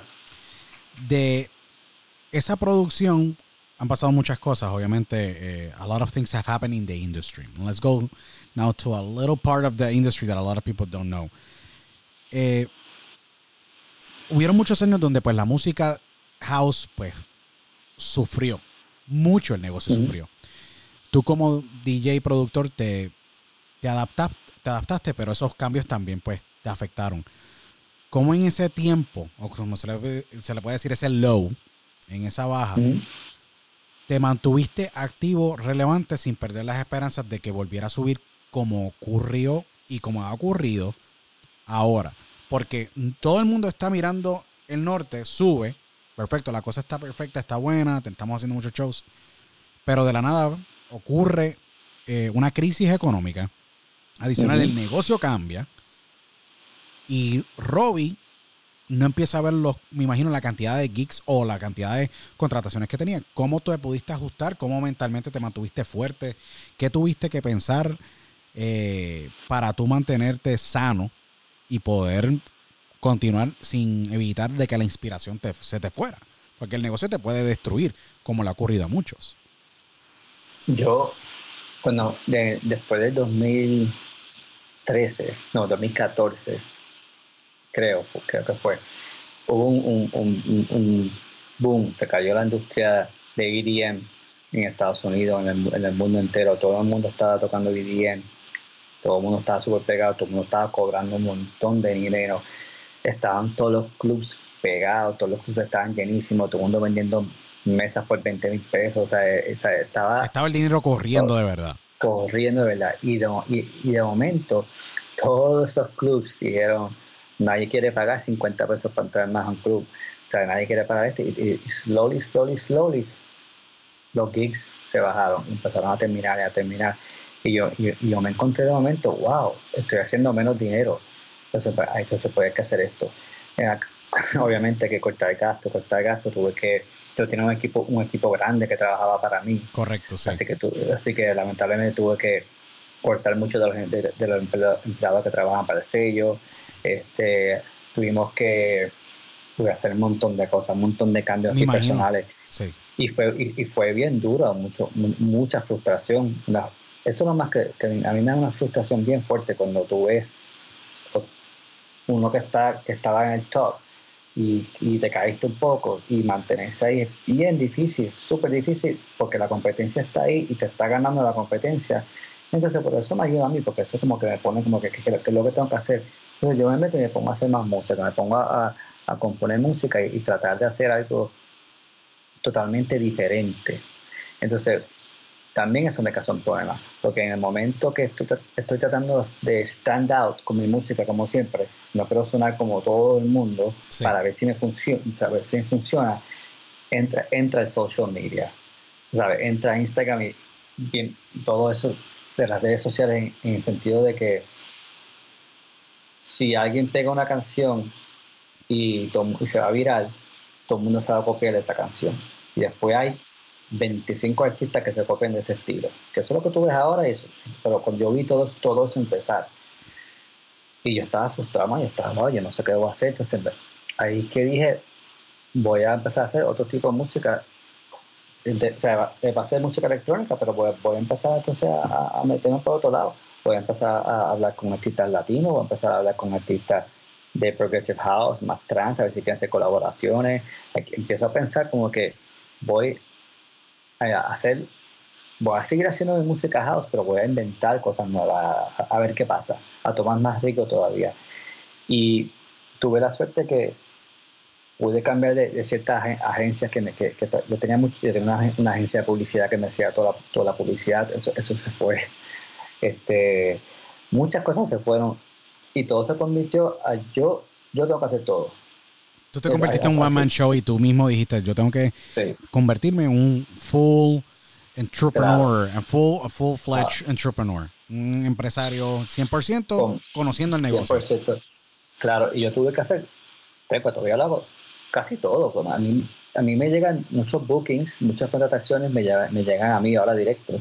Entonces, pues, yo se la paso a mi agente, qué sé yo. Pues como yo, como yo estoy con, yo estoy conocido mundialmente, pues, eh, tengo, todavía tengo ese fanbase que todavía quiere el sonido mío y por eso que sigo tocando todavía, gracias a Dios.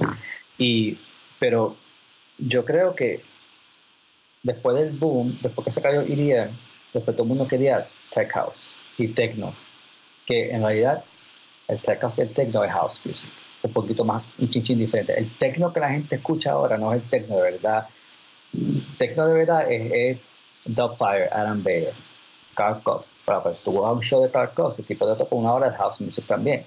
¿Entiendes? Que house music se está metiendo en todo. Y entonces, pues yo, yo no sé, yo, yo, yo me decidí, yo voy a tener que, que hacerlo todo, casi casi todo yo solo. Desde financiar una empresa, eh, hacer, hacer, buscar cosas como mantener todo, todo a float, o sea, para que no se caiga todo o sea, es, fuerte. Uno se, uno se, vuelve un poquito loco, pero. Pero crees que. Cuando, pero, cuando sale algo bueno, pues. Después de, ¿crees de, después de haber pasado esa tormenta, que se podría decir una tormenta, un huracán de categoría 5, porque fueron muchos años fuertes, ¿crees que ahora puede sobrevivir cualquier cosa? Imagino. Sí, uno, uno, uno, uno aprende a, a, a, sobrevivir y pensar, it's not that bad. Tú sabes, este, y uno se pone más positivo, uno se pone más, este, uno empieza a empezar, pues yo tiene el plan o sea, que ya, ya llegará este, algo nuevo en la música, para mí. O sea, que el nivel de resistencia, me imagino, a niveles de como empresario, completamente cambiaron, porque dice, si este tiempo fue malo y ahora poco a poco el mercado va abrazando nuevamente lo que es el house, eh, esos fueron los momentos malos. Ahora la situación no está tan mala, pues yo puedo seguir scaling up el business y buscando la manera de poder yo manteniendo relevante dentro de un mercado, si no me equivoco. Y también, y también eh, cuando Spotify se puso, se puso súper potente, pues como yo soy dueño de, mucha música, pues entonces pues, el dinero de, de venta de música empezó, empezó a subir y a subir, a subir. Eso, eso, eso cuando eso sabía uno casi nunca hace dinero de música, casi nada. Y ahora con streaming y con YouTube y todo eso, pues uno empieza a ver más dinero en eso. Y eso también ayuda mucho. interesante. Ah, sí, sí. Yo sé que muchos artistas y muchos eh, exponentes de música urbana, no urbana, eh, de muchos géneros, productores, van a estar viendo la entrevista. Y es bien interesante que traes eso, que hoy día se hace más dinero con el master que con el publishing, si no me equivoco, ¿verdad? Eh, para explicarle bien, el master es tú tener la, vamos a explicarlo bien. El master es tú siendo dueño de la canción, manejar y poder ser dueño de la composición de la canción. De la música. De la música. correcto, la canción, la composición de esa canción. Tienes el publishing, que es otra parte de la canción, porque es un poco complejo, pero es la letra. La letra, eres dueño de la letra y de la ejecución pública en los medios de comunicación, sea radio, televisión. So que hoy el dinero está en los masters, no está tanto como anteriormente estaba en el publishing. Porque depende que, que, si tú tienes la suerte de pegar una canción en la radio, en FM y en streaming, y en Saturday Radio, te haces millonario en un mes. Sí. O sea, viene, se viene un, un- como mucha suerte tienen los reggaetoneros que un- sacan una canción y tienen 200 millones de streams de dos meses, ya boom, ahí te, si tú eres dueño del master, Seguro. por eso, por eso que tú, es si importante ves el negocio. Ey, esto, es, Sí. esto es Music Business 101 over here with Robbie. so Sí, sí. Si tú eres dueño, por eso que hay muchos artistas ahora que sacan sus canciones uno mismo. Y si tienes la suerte y el dinero para hacer una buena pu- publicidad y tú pegas esa canción, te va a llegar un chequecito muy bueno porque es- los royalties de streaming son más positivos a la gente que tiene los masters. Entonces, pues, por eso que hay muchos artistas que se quedan solos por, por un tiempo. Ahora, si viene un sello como Sony Music y te da un advance, qué sé yo, 10 millones, por ejemplo, Correcto. eso es otra cosa, pero eso es otra cosa. Pero si eres un artista nuevo y te damos, qué sé yo, ah, te vamos a dar 5 mil dólares para tu canción, no vas a ver más nada. El sello se va a llevar todo. Ahora, muy bueno, ahora también muchos artistas nuevos los firman y le dan unos deals de 360. Por ejemplo, ah, te vamos a dar 100 mil dólares por, por cinco canciones o seis canciones Sí. pero tenemos- vamos a ganar de toda tu carrera. ¿sabes? Cuando, te, cuando, te- cuando te vayas a tocar en el hecho liceo y te den 100 mil dólares, 90 mil son para nosotros. ¿sabes? Sí, no, correcto. O sea, que, que los artistas tienen que tener unos buenos abogados porque este, hay, si vas a firmar con, con, una, con- con una compañía grande hay que estar... Hay que, estar- hay que- hay que mirar esos contratos bien. Pero sí, sí, ha, ha cambiado mucho y, y es- es- es- a mí me gusta a mí me gusta que se hace mucho más dinero ahora de streaming y de los masters porque yo tengo muchos masters y eso es bueno. Sé que hay uno de tus temas recientemente, Move Your Body, si no me equivoco. Move Your Body, creo que fue uno de estos. Bueno, tú recientemente tu tema. Eh, uno No de tus, tengo tanto. tien- bueno, un tema cada canción, casi cada casi semana. sí, todos los, todos los viernes creo que hay un tema nuevo de, de, de parte de Juicy Music. bueno, porque no, no, es que lo que pasa es que con, eh, con streaming ellos quieren mucho content, quieren música nueva todo el tiempo, todo el tiempo. Entonces, por eso que tú ves De Villeta o Tiesto o, o, o a Yankee, que sé yo, sacando un tema, o Pitbull sacan temas cada tres semanas, tum, tum, tum, tum, tum, tum, Back to back, sí. tú, tú estás ahí en el teléfono, tú tienes que escuchar la canción que cool, le pones un playlist y va al otro, otro, y se multiplica 100 millones. Así, era, así es ahora. Ya olvídate un álbum, ahora es sacando cada tres semanas un disco nuevo, sí. una canción nueva. Eh, ¿Qué es lo próximo para Robbie? Tú has hecho muchísimas cosas. Sé que eh, eh, offline, sé que tienes temas con, con artistas de, de gran, de, gran, de gran envergadura, nombres grandísimos de la música. Eh, ¿Qué le No, yo- falta a Robbie? yo, yo, yo lo que quiero hacer ahora es producir más artistas. Quiero sentarme en el estudio y decirle al, al cantante o, la- o- al equipo, la este es el estilo. Trust me, que este es el estilo, esto está brutal. Canta, canta, cántate una vocal a esto. Yo creo que saca la canción. Yo no tengo que salir como el artista. O sea, yo quiero ser el productor y el compositor y quiero hacer muchas canciones, quiero meterme a ese, a ese mundo más, pero quiero producir arti- artistas de, de pop music también, quiero meterme al mundo pop para poder hacer, meter mi estilo de electrónica al mundo pop. Quiero hacer eh, canciones con artistas latinos también, que eso ya, eso ya lo estamos haciendo. Y uno, yo voy a seguir, yo voy a seguir tocando obviamente cada fin de semana, donde sea que me inviten. Siempre me están llegando requests aquí hablando contigo me han llegado como tres o cuatro en el WhatsApp este, que me están Hey, llegando that- requests good. promotores. That's good. Sí. Este, Pero yo voy a hacer de, de todo un poco. Voy a hacer mi música house, eso nunca voy a parar. Mi música tribal house, música underground, pero voy a meterme a- a- a- al pop music eh, a mi estilo. Y sea con artistas urbanos, sea con, con arti- artistas de Inglaterra, sea con artistas de Nueva York, donde sea. Pero eso es lo que quiero hacer. Quiero, quiero meterme ya en grande con, la, con, con, con artistas, grandes ya.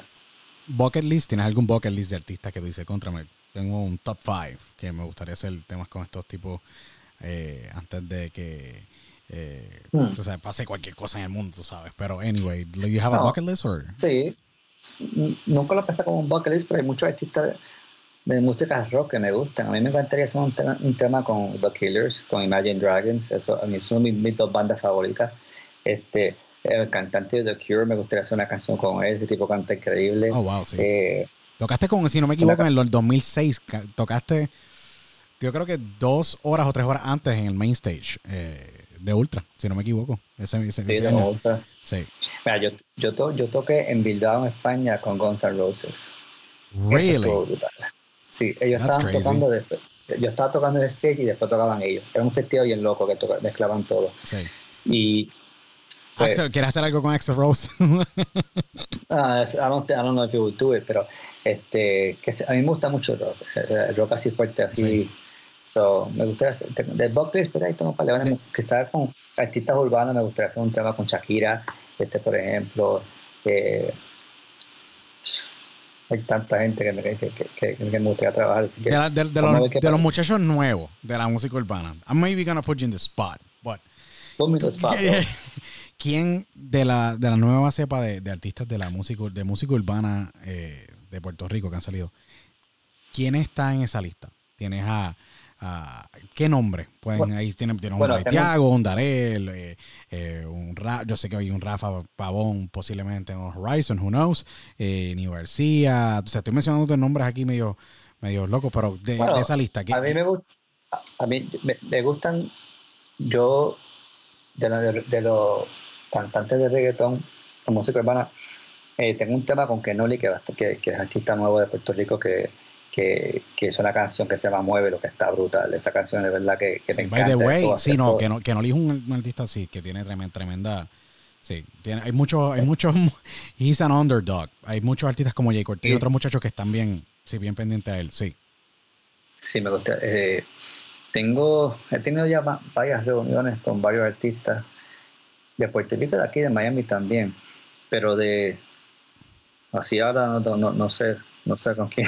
Sí, no, maybe, maybe un. Ozuna un- en un futuro, alguno de esos nombres así de, de la música. Sí, en futuro yo, yo, yo, yo me veo trabajar quiz- quizás haciendo un tema house con Daddy Yankee tuviese brutal. No, estaría bien brutal. Yo creo Sí. que, eh, ¿tú crees que en, el mercado eh, urbano eh, están, son un poco más receptivos ahora de hacer un remix de un tema urbano en música electrónica? Yo creo que en un pasado pues tenían, no, mira, que nosotros no conocemos ese mercado o es un mercado de donde pues, pues, no sé por qué vamos a hacer un tema de un remix de música electrónica o de música house.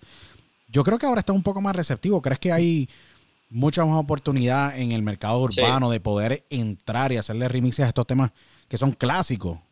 Clásicos y Mira, esos son los más clásicos ahora del mundo. Es que porque, porque el streaming ahora se puede hacer tanto dinero que o sea, eh, si tú haces un remix y lo pones ahí, bueno, vas a recibir más dinero como artista. Así Sí. que, ¿por qué no vas a hacer más remixes? Así que yo creo que eso, eso va a cambiar mucho. Yo le hice un remix a Madonna y Maluma. Oh, de la canción nueva Medellín. Sí, ese Wow. remix salió. Y fíjate, lo sacaron exclusivo en, en Amazon Music. No lo pusieron en Spotify todavía, una versión mía. Entonces yo le hice el remix a Enrique Iglesias con Sion y Lennox, Súbeme la radio.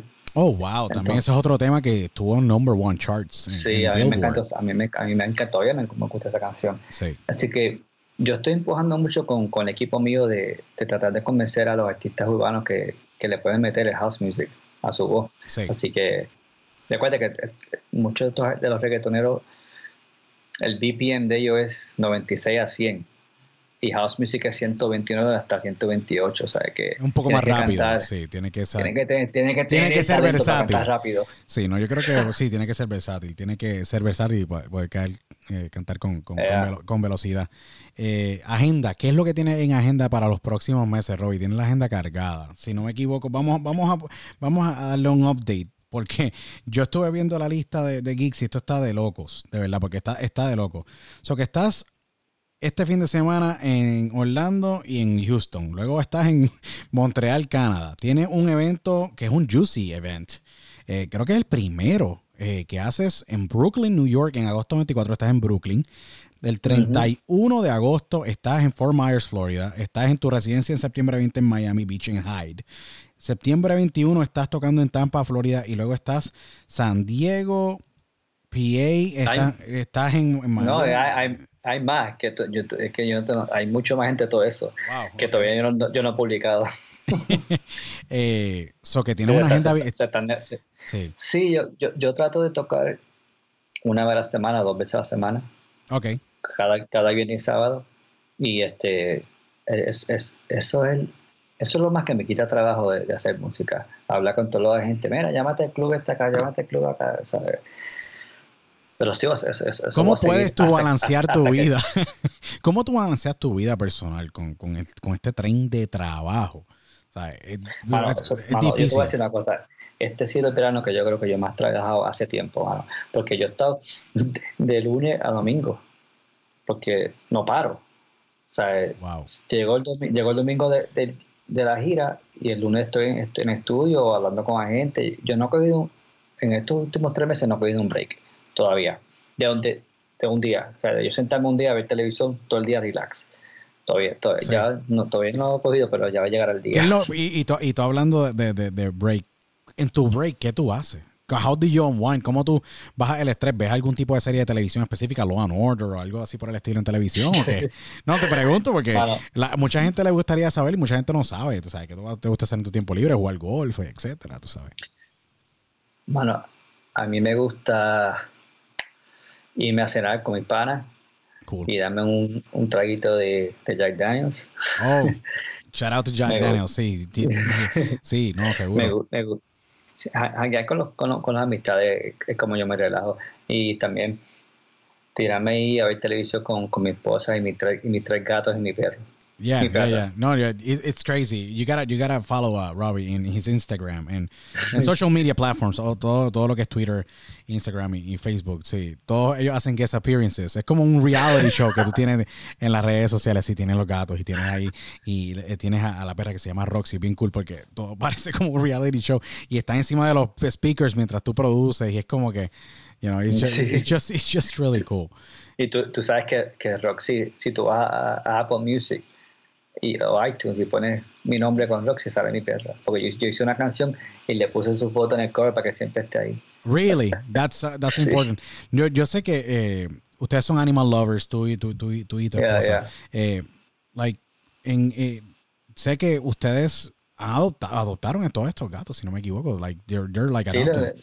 They're super nos encontramos, cool. en la, yeah, nos encontramos en la calle, eran chiquititos. And they're, now they're living, now, now, they're living the life. Now they're living the, yeah. you know, the, the, the, the house life. Esos gatitos están más, están más queridos aquí, chacho. Eh, Robbie, una de las últimas preguntas. Si tú tienes ahora mismo la oportunidad, bajo este micrófono o el micrófono que sea, y tienes la oportunidad y te dan a ti, para tú poder eh, darle un mensaje al mundo entero, ¿qué mensaje tú le enviarías? al mundo entero. Bueno, la gente, que la gente tenga más paz, traten de conseguir más, más, paz en su vida, que, que estén focus en lo que les gusta hacer, traten de hacer un trabajo que les gusta, que eso es muy importante, porque así es la única forma de estar feliz, porque hay que trabajar y ser honesto y respetar a todo el mundo. Sí, that, that's, that's really cool. I think that we need more peace. Yo creo que eh, como, como humanidad estamos bien divididos. Ha habido una división estos pasados años. Yo creo que. Eh, fuerte, fuerte, sí. Yo creo que la tolerancia es bien importante, adicional, entendernos. Todos, no, no todos somos el mismo mundo. Toda persona es un mundo diferente. Y yo creo que poder entender, respetar, eh, apreciar y en cierta parte, pues tener esa división de que, pues mira, somos seres humanos, tú piensas diferente, yo pienso diferente. Yo creo que a la hora de la verdad nos ayudaría mucho a llevarnos mejor. Yo creo que como mundo.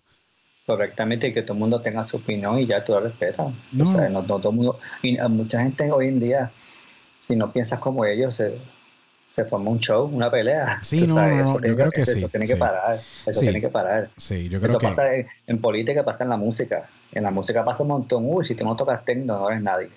Sí, no. eso pasa. Yo creo que, el mundo tiene que, ir adaptándose un poco más y cada persona tiene su, opinión y, no se hace forma un escándalo a cualquier cosa, ¿me entiendes? Yo creo que las redes sociales han venido a ayudar y nos han venido a desayudar, en cierta parte a dividirnos y a... So, okay, it's, it's just crazy. Um, eh, Robbie, un mensaje que le quieras enviar allá a, todo, a, toda la fanaticada tuya, a todo el que aprecia, respeta tu música que está viendo la entrevista. ¿Qué mensaje le quieres dar a todos ellos que pues te han dado pues esta vida, esta carrera, ¿me entiendes? Son más de 20 años de carrera. Eh, ¿Y qué le tienes que decir a cada una de esas personas que han apoyado tu música y tu carrera y te han visto en uno de tus, en esos gigs y en esas contrataciones y en esos festivales y eventos que has tocado? Bueno, pues yo, una, una, una súper gracias por escuchar mi música y mantenerme, hacerme posible estar, estar haciendo esta carrera por tanto tiempo. y este, que sigan escuchando mi música, que yo les voy a dar mucho más sabor, mucho más beats y este y les va a gustar mucho la música nueva que voy a sacar y, que los quiero mucho y los veré en algún una ciudad ya mismo. Eh, y Puerto Rico, eh, mensaje a Puerto Rico, yo creo que Puerto Rico está pasando un momento bien difícil. Nuestra historia is just a very tough time. Eh, y lo digo con mucha honestidad para los que nos, nos escuchan. Eh, ¿Qué mensaje le tienes que dar a nuestro país? Yo sé que tú viajas constantemente, tienes familia en Puerto Rico, tienes allá a tus papás, si no me equivoco. like, you know, how, you know, a message to Puerto Rico, un mensaje para nuestro gran país que siempre que salimos de Puerto Rico nos convertimos en ciudadanos del mundo y extrañamos a Puerto Rico todo el tiempo. So, que un mensaje para nuestro yo siempre yo, ah, yo, siempre, yo, siempre, cuando estoy tocando, alguien, alguien me, me, enseña la bandera de Puerto Rico en el teléfono. Sea, como que yo, yo, estoy tocando y quieren que sepa que yo soy, que, que, que, yo soy puertorriqueño también. Eso siempre, eso siempre es una parte de nuestra cultura. Bueno, porque, eh, eh, me da pena lo que está pasando mucho allá, pero yo creo que eso se va, eso se va a arreglar ya mismo, porque la gente allá es tan fuerte, eso se, va, se arregla súper rápido, tú vas a ver. Sí. Yo pienso que sí. ¿Algún, eh, ¿algún evento próximo? Ya, yeah, I hope so, yeah. ¿Algún evento próximo? Estaré, estás loco por, me imagino, tocar en Puerto Rico. Hace mucho tiempo. ¿Hace cuánto no tocas en Puerto Rico? Yo creo que hace como como dos años, tres años. Yeah, you're due. You're due for another show. So all the promoters out there, they have to just book you. They, they have to. Ah, ya, ya, ya. Vale, no, tú. No, de verdad que de, de, verdad que en Puerto Rico se necesita más música house. Y yo creo que siendo el, puertorriqueño más grande, they should do, they should do something. They, they really should. Pero de verdad que no, de verdad que sí. Eh, Robbie, agradecido. Eh, un gran honor para todo el mundo eh, que obviamente está escuchando la entrevista. Un honor para mí poder entrevistarte, ser eh, amigo tuyo y que tú me des la oportunidad de poder tener esta conversación bien sincera, bien, bien grata, bien positiva. y para todos los fanáticos de tu música, que conozcamos un poco más de ti. Te agradezco que hayas aceptado la invitación de, de, entrar en este diálogo. En, en, mi programa de diálogo con Luis Otero y te deseamos el mayor de los éxitos. Sé que tienes esa agenda llena y se seguirá llenando y te deseamos lo mejor y, y, obviamente muchas cosas buenas en esta nueva etapa de Juicy Latino que sé que viene con, con, bien prometedora. There's a lot of things that you have said. Um, y yo sé que vienen muchas cosas. Bueno, así que agradecidos por la oportunidad y te agradecemos nuevamente que hayas sacado este tiempo. Like it's been close to two hours que hemos hablado así. I know, man. Yeah, pero agradecido. no, no, no, gracias. A mí me, a mí me gusta hablar de de cosas así de mi carrera, de cosas honestas, para que la gente escuche las cosas buenas de, de ser DJ y de productor y las cosas malas y todas esas cosas. Es bueno, es bueno dialogar de esto. No, de verdad que gracias. sí. No, gracias a ti, Robbie, te agradecemos grandemente que haya sacado el tiempo. Agradecemos a todos los que nos han escuchado. Sigan a Robbie Rivera en todas sus redes sociales. A Robbie Rivera en Instagram, en Twitter, eh, en Facebook. Eh, pueden entrar a robbierivera.com para que vean la agenda y estén pendientes de todos los geeks y todas las contrataciones y todos los eventos que tiene Robbie. Va a estar, como les dije, va a estar en Analog el 24 de agosto en Brooklyn. Va a ser un evento increíble. Va a estar también en octubre en el primer festival de música electrónica Electric Lunar Festival en Lancaster, PA, y va a estar alrededor de todo Estados Unidos, eh, va a estar Canadá. Sea, entren a robirivera.com para que sepan dónde él va a estar. Eh, síganos a través de las redes sociales, a través de arroba diálogo con Otero en Instagram y Twitter. Me pueden enviar un email, eh, cualquier cosa, a diálogo luisotero arroba gmail. agradecido con todos ustedes en esta segunda edición. La tercera va a estar bien brutal. Así que nos vemos en la próxima. Chao.